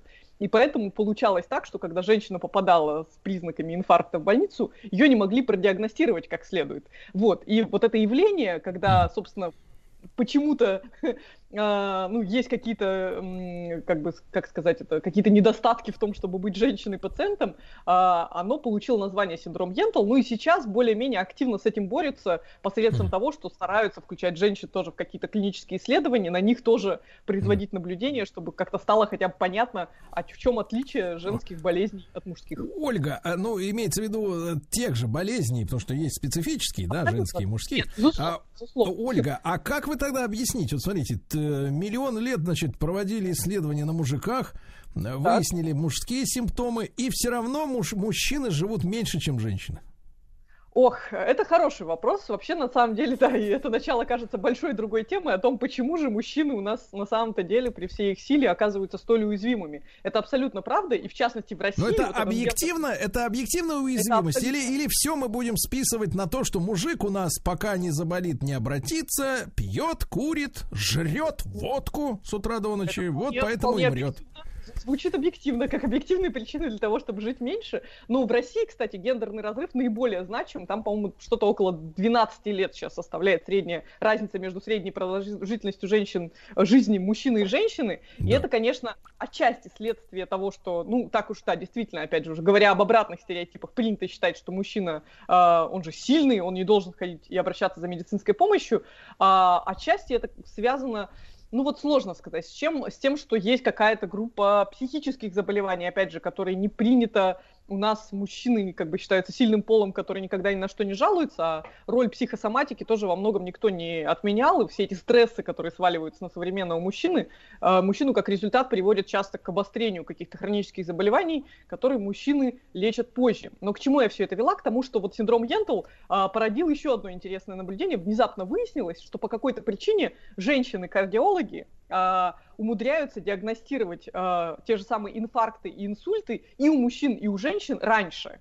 То есть раньше, чем их коллеги-мужчины. По какой-то необъяснимой причине смертность от таких заболеваний, если вы попадете к кардиологу женщины, как бы вероятность умереть у вас будет меньше, чем у кардиолога мужчины. И здесь не хотелось бы бросать никакой тени на мужчин, как врачей, которые якобы, что они хуже, что ли, профессионалы, конечно же, нет. Просто кажется, что в медицине очень часто играет роль какая-то э, эмпатичность, которая, ну, как известно, женщины чуть более социальные существа, чем мужчины. И вот у них вот эта вот какая-то чуйка, что ли, развита сильнее, и они как-то чаще и точнее определяют, когда симптом серьезный, когда действительно надо пациента оставить в больнице, а когда, скорее всего, он это себе напридумал, и надо его просто погладить по голове и отправить домой. Вот почему-то внезапно выяснилось, что женщины в таких тонких сердечных делах э, более хорошие врачи, и, ну, кажется, что это просто информация к размышлению. Так может нам просто в обязательном порядке всех оставлять в больнице-то на всякий случай, а не, Ну, не выгонять? Так, ну что, если вдруг не хватает э, женских, э, так сказать, рук, э, чтобы правильно диагностировать, на сутки оставлять в принудительном порядке, если нет, так и выписывать. Бегут же, бегут эти пациенты из больниц всеми правдами и неправдами. Почему-то у нас есть такой стереотип, что вот, мол, оставили в больнице, значит, я больной. А если выписали, значит, здоровый. Хотя... Ольга, а у нас есть какая-то вменяемая статистика? Вот э, мы, мы говорили, что среди хирургов больше мужчин, да, там, а, может быть, недо... и недостаточно их, ну, для баланса такого какого-то общественного в гинекологии. А что, кстати, кардиологии, какой у нас вот процентный расклад между мужчинами, врачами и женщинами? По-моему, женщин больше, то есть я думаю, там отношение где-то 7 к 3 э, в пользу женщин сейчас, поскольку, как я уже говорила, кардиология женская специальность, как и все терапевтические специальности, где не нужно э, резко, остро, экстренно принимать решения, где не нужно работать руками, где не нужно иметь дело с какими-то, ну, вот какими-то ужасно сложными экстренными ситуациями. Как правило, в такие специальности чаще идут женщины, поэтому, ну, наверное, это утешит наших слушателей, что если вдруг вы попадете в больницу к кардиологу, скорее всего, это окажется женщина, женщина. Ну, это, опять же, не значит, что попав к мужчине, вы должны паниковать и срочно сменить врача. Ну, вы обнадежили. Шанс есть. Шанс есть, да. Да, Ольга, ну, спасибо большое, как обычно. Вот видите, и связь под конец разговора наладилась. Ольга Кашубина, врач, медицинский журналист в нашем проекте «Врач народов».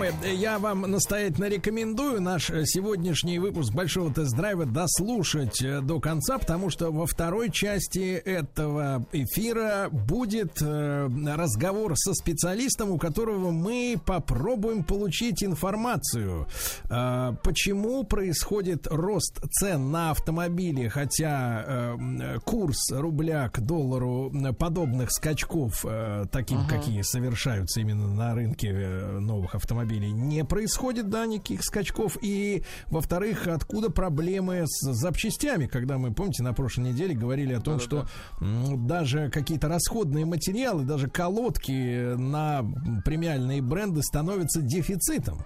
Очень интересно. И что за ситуация? Да, давайте дождемся второй половины нашей программы и э, узнаем, получим одно из возможных мнений. Может быть, я надеюсь, оно э, нам по -по поможет вот получить э, полное представление о том, что происходит и что главное, что будет происходить дальше.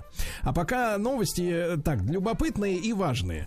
Ну, во-первых, Toyota сообщила, сколько автомобилей она в текущем финансовом году не довыпустит. Дело в том, что э, западный мир, он живет в каком-то странном календаре. У них финансовый год начинается с 1 апреля. Ага. Вы представляете? Все люди живут как? С 1 января? Все люди как люди, а у этих, конечно, А апреля. эти вот так вот, да. Ну, кто-то у них вот когда-то придумал, что так правильно. Так они и живут. Очень консервативные. Так вот, э, смотрите. 9 из 14 заводов Toyota в Японии в сентябре э, в, ожидает внеплановые приостановки производства.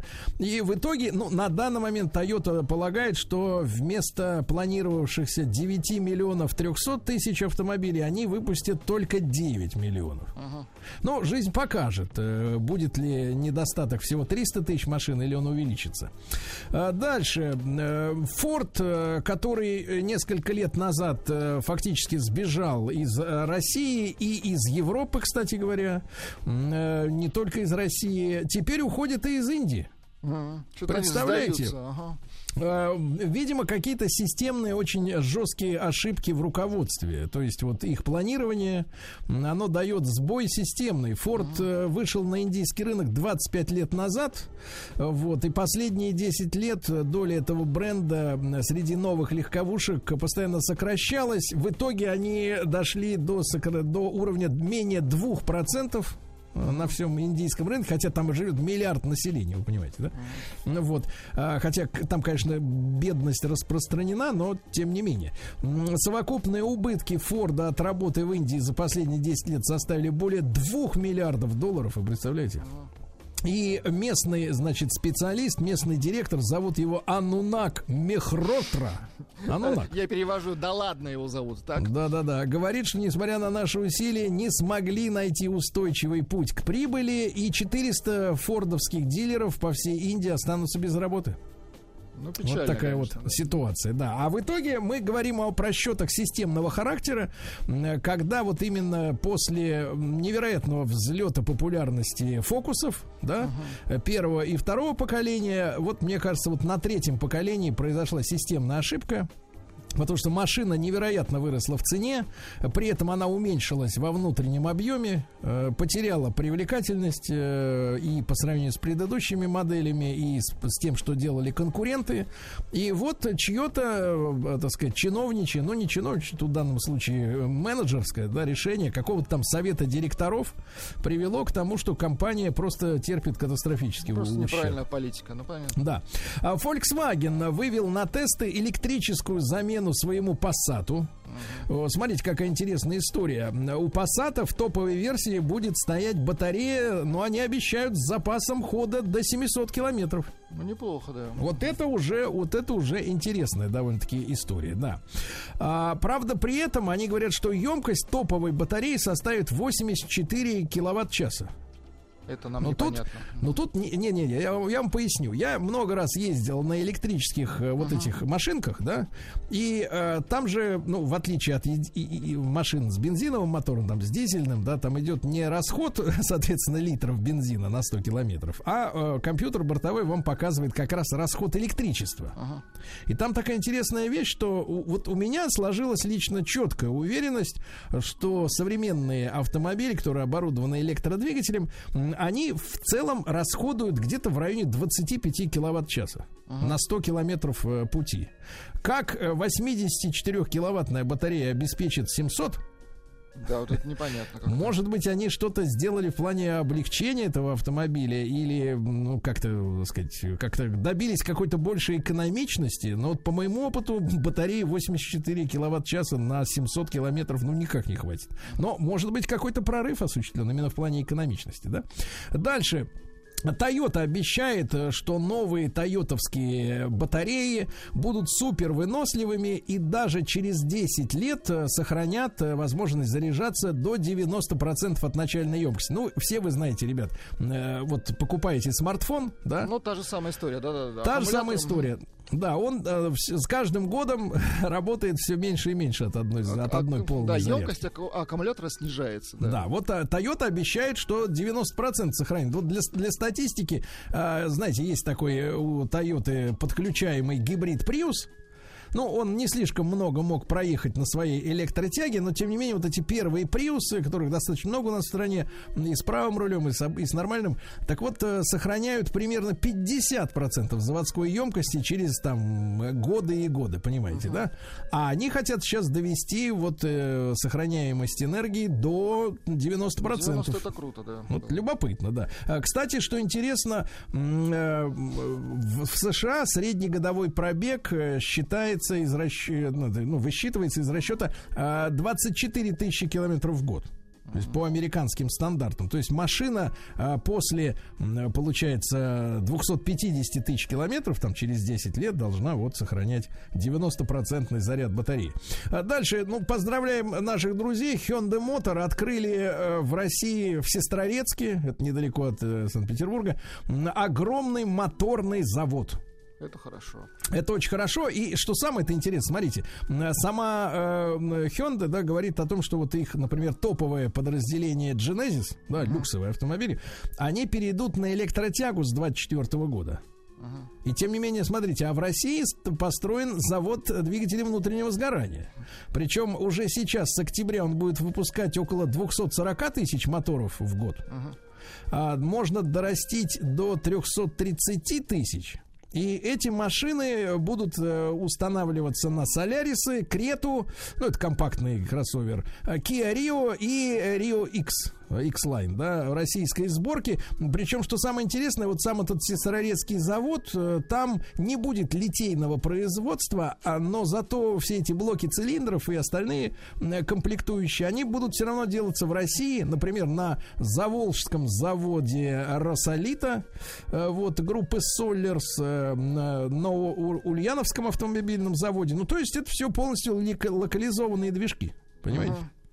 То есть есть надежда, что в отличие от э, таких пафосных западноевропейцев, которые говорят, мы все прекращаем У нас производство. только электричество, Да, да. у нас только электричка, э, так сказать, извольте любить и, так сказать, и быть довольными, да. Э, корейцы все-таки смотрят более реалистично, они понимают, что в нашей стране этих идиотских бюрократических установок таких вот, да, э, тоталитарных И э, нет. расстояние, и климат, Э, конечно. Да, и поэтому все-таки мы без автомобилей мы не останемся. А вот э, что будет с западными производителями, которые полностью хотят, э, так сказать, убрать свое производство и инженерные кадры, ну что, поедут ребята работать в Китай, значит, наверное, да? Вот, и так уже уехали все.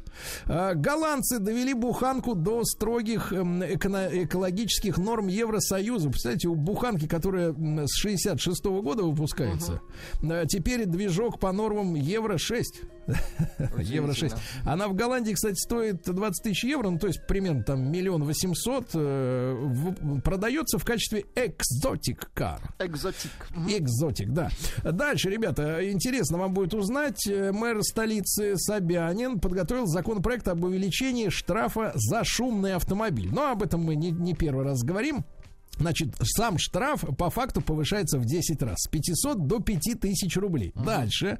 Если мощность двигателя легковушки превышает 200 лошадок, Так.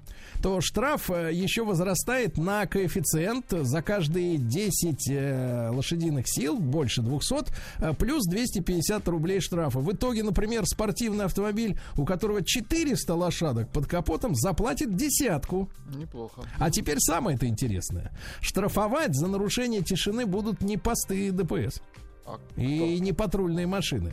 А что самое интересное, сейчас уже устанавливаются камеры фото-видеофиксации с микрофонами, шумомерами. А, аудиофиксация. Ну, круто. Мгм. Круто, да, это очень, э, так сказать, это подорвет рынок несертифицированных глушителей. У нас люди любят вваривать банки себе под брюхо и ездить, ездить и жужжать очень сильно. Вот теперь жужжать будет дороже.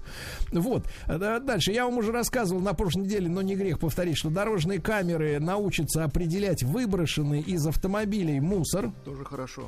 Серьезный штраф э, до 15 тысяч рублей, кстати, ребята. Единственный момент, э, будет ли видна жевательная резинка, фантик, э, папироска смрадная, потому что бутылку камера, конечно, зафиксирует, если Ну, вы выкинете. м, начать с крупных вещей тоже Да. неплохо. Но я бы присовокупил, честно говоря, возможность на официальный сертифицированный какой-нибудь почтовый ящик спе- с, э, специальной комиссии, да, которая будет выписывать штрафы, возможность отправлять лю- лю- запись с камеры регистратора.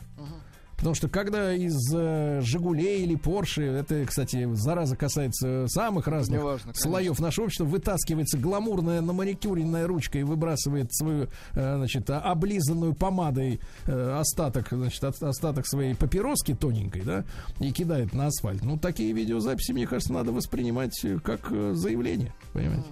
А, Минтранс России запретит электросамокатам разгоняться быстрее 25 километров в час. Вот это правильно, мне кажется. А вот как быть с теми, которые уже проданы, вот эти тысячи штук?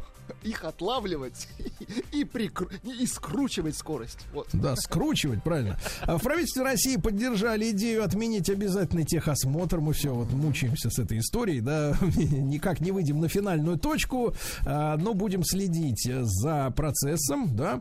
А облик новых э, автомобилей компании Geely китайской будет разрабатывать бывший дизайнер Бентли. Неплохо тоже. Еще одного великого специалиста немцы отпустили на вольные хлеба. Да. Вот. Он будет работать, но, кстати, не в Китае, а в студии, расположенной в Гетеборге, в Швеции. Все-таки в европейском климате. Вот. Он будет рисовать новые джили, автомобиль Зикр. Link Co. Это очень популярная машина в Китае. Она у них через интернет продается. То есть там нет прямого контакта с э, покупателем, э, с продавцом. И геометрия у них электро- электричка. Очень хорошая тачка такая сделанная. Знаете, э, вот мы катались в Китае, когда были два года назад э, с нашими слушателями. Вот катались на этой машине. Замечательная электричка. Ну, такой дизайн в стиле вот Скандинавия. Хорошо. Красиво. Дальше АвтоВАЗ модернизировал завод в Ижевске в преддверии запуска рестайлинговой э, Лады Веста. Ну, это прекрасно, да, прекрасно. То, что все-таки Лада Веста вышла в 2015 году, и, конечно, она красивый автомобиль, модный, но уже пора, так сказать, следовать э, правилам авторынка, делать э, рестайл. Э, новый дизайн решетки радиатора, новые бампера, фары, задние фонари. В салоне специальная центральная консоль с вертикальным медиаэкраном, представляете? Удивительно, да. Да, тачскрин, Ну, все красотка дела. получится, конечно. Да. Дальше, на заметку э, мотоциклистов. Ребята, очень важная тоже новость. В Москве устанавливают камеры, которые будут следить, ну, во-первых, за а, наличием ОСАГО у владельца машины. Ну, это про- пробивать по базе будет. Во-вторых, контролировать мотошлемы. Будет установлено 500 новых стационарных камер. Так, 500. А, так вот, что интересно. А, самое, наверное, интересное и всем автолюбителям, э, кто сейчас за рулем и кто нас будет слушать в подкастах. Так вот, движение мотоциклистов, я напоминаю просто нашим замечательным мотоциклистам, что движение мотоциклов между полосами, оно запрещено. А, поголовное большинство а, мотоциклистов это делает вид, что этого правила нет. Они говорят, что а зачем же мне тогда мотоцикл, если я не могу ездить э, между, да? Так вот, штраф-то полторы. Полторашечка. И вот эти, вот эти комплексы они будут фиксировать. Так что, э, ну, в принципе, в принципе, э, конечно, очень много аварий происходит из-за как раз движения между полосами. Потому что э, скорость мотоцикла часто намного выше средней скорости потока. Вот, автомобилист не успевает в зеркало, например, заметить, да, приближающегося сзади мотоцикл. И, к сожалению, вот неоднократно видел аварии, когда вот э, со смертельным исходом, да, там люди сбиты э, из-за вот этой невидимости. Э, Если без мотошлема 1000 рублей штрафа, так? А, Вот. Ну и что еще? Неправильная парковка будет теперь наказываться. Например, если вы припарковались под углом, а надо параллельно ставить. Э, Штраф до двух с половиной, да? Э, Вот. э, Разворот или поворот не из крайнего ряда. Ну, то есть, например, если вы налево поворачиваете из среднего, допустим, 500 рублей, да? Неправильная буксировка 500 рублей. Ну, цифры ласкают слух. Не- не- Недорого, в принципе, да? Ну, я понимаю, вам как пешеходу припарковаться наискосок можно себе Я позволить. да. позволить 500 А. Volkswagen показал облик будущего бюджетного электроавтомобиля. Но нас, честно говоря, замучили в последнее время эти цены на электрички фирменные, да. То есть, например, та же Audi стоит э, 8 миллионов рублей, ребята. Это никуда не Восемь. годится. Не годится, нет, туда не годится. Вот. Нет, сюда Так- не годится, туда годится. да, так вот, э, но новинка, значит, Volkswagen, называется она ID, ну вот это у них серия электрическая ID, да, Volkswagen ID первая, э, номер один модель, то есть самая младшая. Э, двигатель э, позволяет разгоняться меньше, чем за 7 секунд до 100 километров в час. Э, зарядки будет храни- хватать на 400 километров. Ну, обещаю, потому что небольшая машина, да. Так вот, э, стоить она будет по, в переводе по сегодняшнему курсу миллион семьсот тридцать тысяч. Электрическая. Это электрический автомобиль, да, которому не надо менять масло, не надо, так сказать, тратить на бензин. Ну, на электричество надо, а на бензин не надо. Ну, в принципе, по сравнению с 8 тысячами э, у Audi, это достаточно, миллионами, извините, Миллионами, достаточно гуманно, да. Дальше, МВД отрицает, что будет штрафовать за дополнительные динамики и сабвуферы. А то помните, э, мы на прошлой, в прошлой неделе как-то опечалились очень сильно. Дальше хорошая новость. В России впервые за полгода снизились цены на бензин. Ну, И замечательно. знаете насколько? Насколько? При цене литра где-то 45 рублей на 15 копеек упали. А я вам так скажу, копейка рубль бережет. Правильно, Да-да-да. конечно. Чем больше едешь, тем больше экономишь. Чувствуешь прямо сам по себе. Значит, э, в Минпромторге рассказали, что в следующем, нет, не в следующем, в 23-м году появятся первые коммерческие, ну то есть грузовые машины на водороде.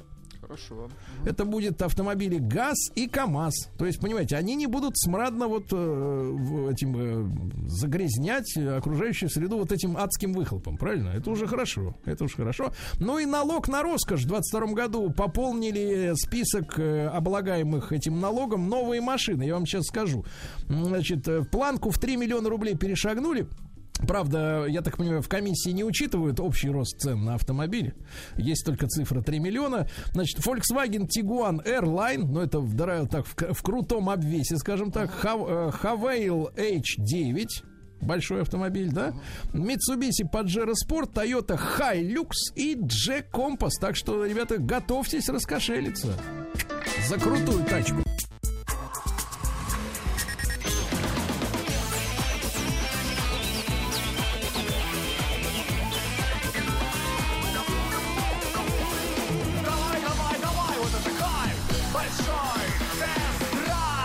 Друзья мои, а, ну что же, еще раз вам доброе утро. И вы знаете, в студию вбежал э, наш человек в Демократической Республике Конго, Рустам Иванович Вахидов. Доброе Э, утро, Сергей. Доброе утро, да. Влад. Доброе утро, уважаемые радиослушатели. Но не просто так, не просто Конечно, так. не просто так. Я сегодня уже анонсировал, друзья мои, э, что мы попытаемся получить ответы о текущей ситуации и о, как говорится, завтрашнем дне, э, которые эти э, вопросы волнуют всех автомобилистов, потому что, с одной стороны, мы видим катастрофический, ну, с точки зрения приличия, давайте так, приличия, рост цен на автомобили, хотя э, мы не видим для этого оснований э, в форме роста курса доллара или евро, да, абсолютно. Какие-то другие механизмы задействованы, в том числе, как мне кажется, жадность. Вот самый действенный механизм на сегодняшнее время. А во-вторых, э, проблемы с запчастями огромные, потому что я вам сейчас просто прочту Прочту новость, э, да, которая э, сейчас, э, ну, на прошлой неделе, простите, попала в наш, в том числе, эфир. А, вот, например, наши друзья из Мотора, да, сообщают о том, что российский рынок автозапчастей уже в ближайшее время может столкнуться с дефицитом. Причем речь идет не только о сложной электронике и ее компонентов. Нас же все э, уже год нам утюжат мозги, рассказывают, как там в Китае нарушены логистические цепочки на заводах по выпуску радиодеталей, да? Так вот, не только э, электроника, но нехватка уже в общем-то, запчастей. Э, В частности, э, хранится, говорят, что на э, складах хранится около 100 тысяч деталей. Уже сейчас э, половина только от этого количества. Об этом пишет, я еще раз напомню, мотор. Э, И на сегодняшний день больше всего не хватает самых продаваемых запчастей, то есть расходников. Это тормозные колодки, диски, рычаги подвески, рулевые рейки, детали кузова, детали моторов. Э, Тормозных колодок уже не хватает для автомобилей BMW, Land Rover, Рустам Иванович. Да. И других премиальных марок. Некоторые из них приходится теперь ждать, теперь, внимание, до 6 недель. Полтора месяца. Нормально? Полтора месяца. И другие, так сказать, вещи на подходе. Поэтому мы решили сегодня э, получить консультацию у э, специалистов, э, да, у людей, которые занимаются как раз э, автозапчастями вот в России. И не первый год. С нами Александр Гораньков, директор по развитию международной сети автосервисов «Фитсервис». Александр, доброе утро. Да, здравствуйте всем. Сергей, Да. Да, доброе утро. Да, Доброе Александр, ну э, вот э, э, вы, понятно, много лет занимаетесь поставками запчастей, да, в страну, и у вас большая сеть. Вот что касается этих проблем у премиальных марок, вы в чем видите причину? Ну, смотрите, здесь же, наверное, не только премиальные марки. Здесь можно говорить в целом, по всем маркам у нас большие-большие проблемы, не только в России, но и по всему миру. Так. Ведь э, ковидный год у нас просто так не прошел и э, породил целую цепочку различных ну, э, проблем. Но начнем с той же, с той же проблемы э, дефицит производства. Когда случился этот ковид, когда случились все эти локдауны и производства были вынуждены пересматривать свою производственную политику до конца года, то есть у нас весной это началось обострение, все начали э, сокращать объемы, приостанавливать производство. И эта же история, она быстро не происходит. Ее сначала тормозили, потом она остановилась, потом у нас людей вывели э, домой, э, в отпуска и прочие, прочие, скажем, такие остановки. И потом, когда это все продолжительное время у нас остановилось, выпуска э, запчастей, выпуска э, ну, на производстве не было. Да, мы это, накопили этот долг, э, склады опустошались уже в 2020 году, и постепенно уже там э, по мере возникновения вакцин, по, по мере, э, скажем так, спада, спада вот этой напряженности, да, начали открывать, открывать производство.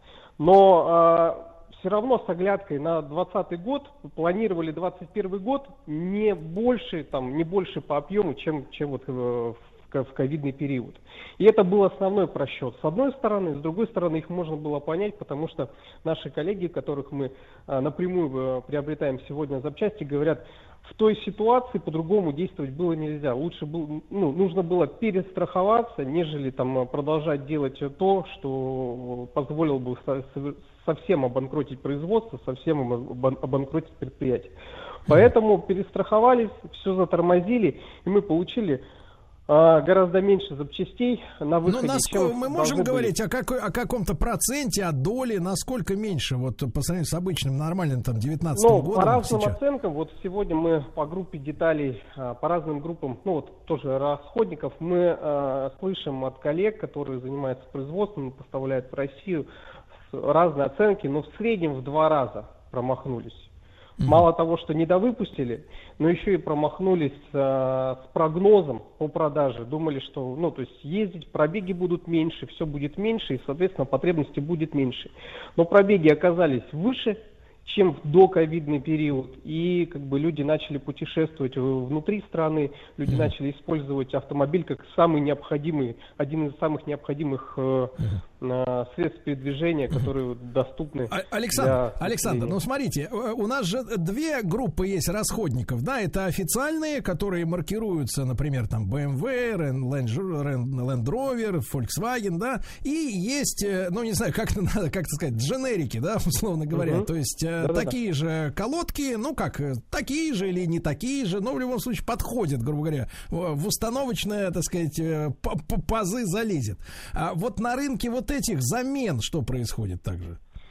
Ну, здесь важно сказать, что а, оригинал, как вы да, выразились, и э, дубли, или как называют други- по другим, а, выпускают одни и те же производства.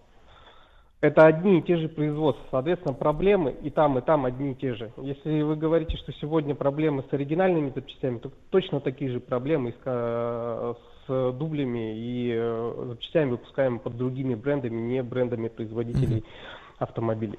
Понятно. Точно Это- такая же ситуация. Александр, а в связи с тем, что, соответственно, нас учили, что при капитализме, да, если чего-то много, то цена падает. Ну, правда, так что-то не заметила, чтобы так происходило. Если чего-то мало, то цена растет. Здесь уже все более понятно. Цены в среднем вот на начало ковидной этой всей истории и, получается, осень 21 года на одни и те же э, запчасти, с учетом, может быть, какого-то э, скачка доллара, хотя я его так не замечаю особенно сильно, да, там не в два раза доллар не скакал за это время вроде как.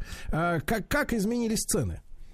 Ну, вот мы анализировали 2020 год э, в начале этого года, и по разным группам э, мы увидели рост от 10% до 80%.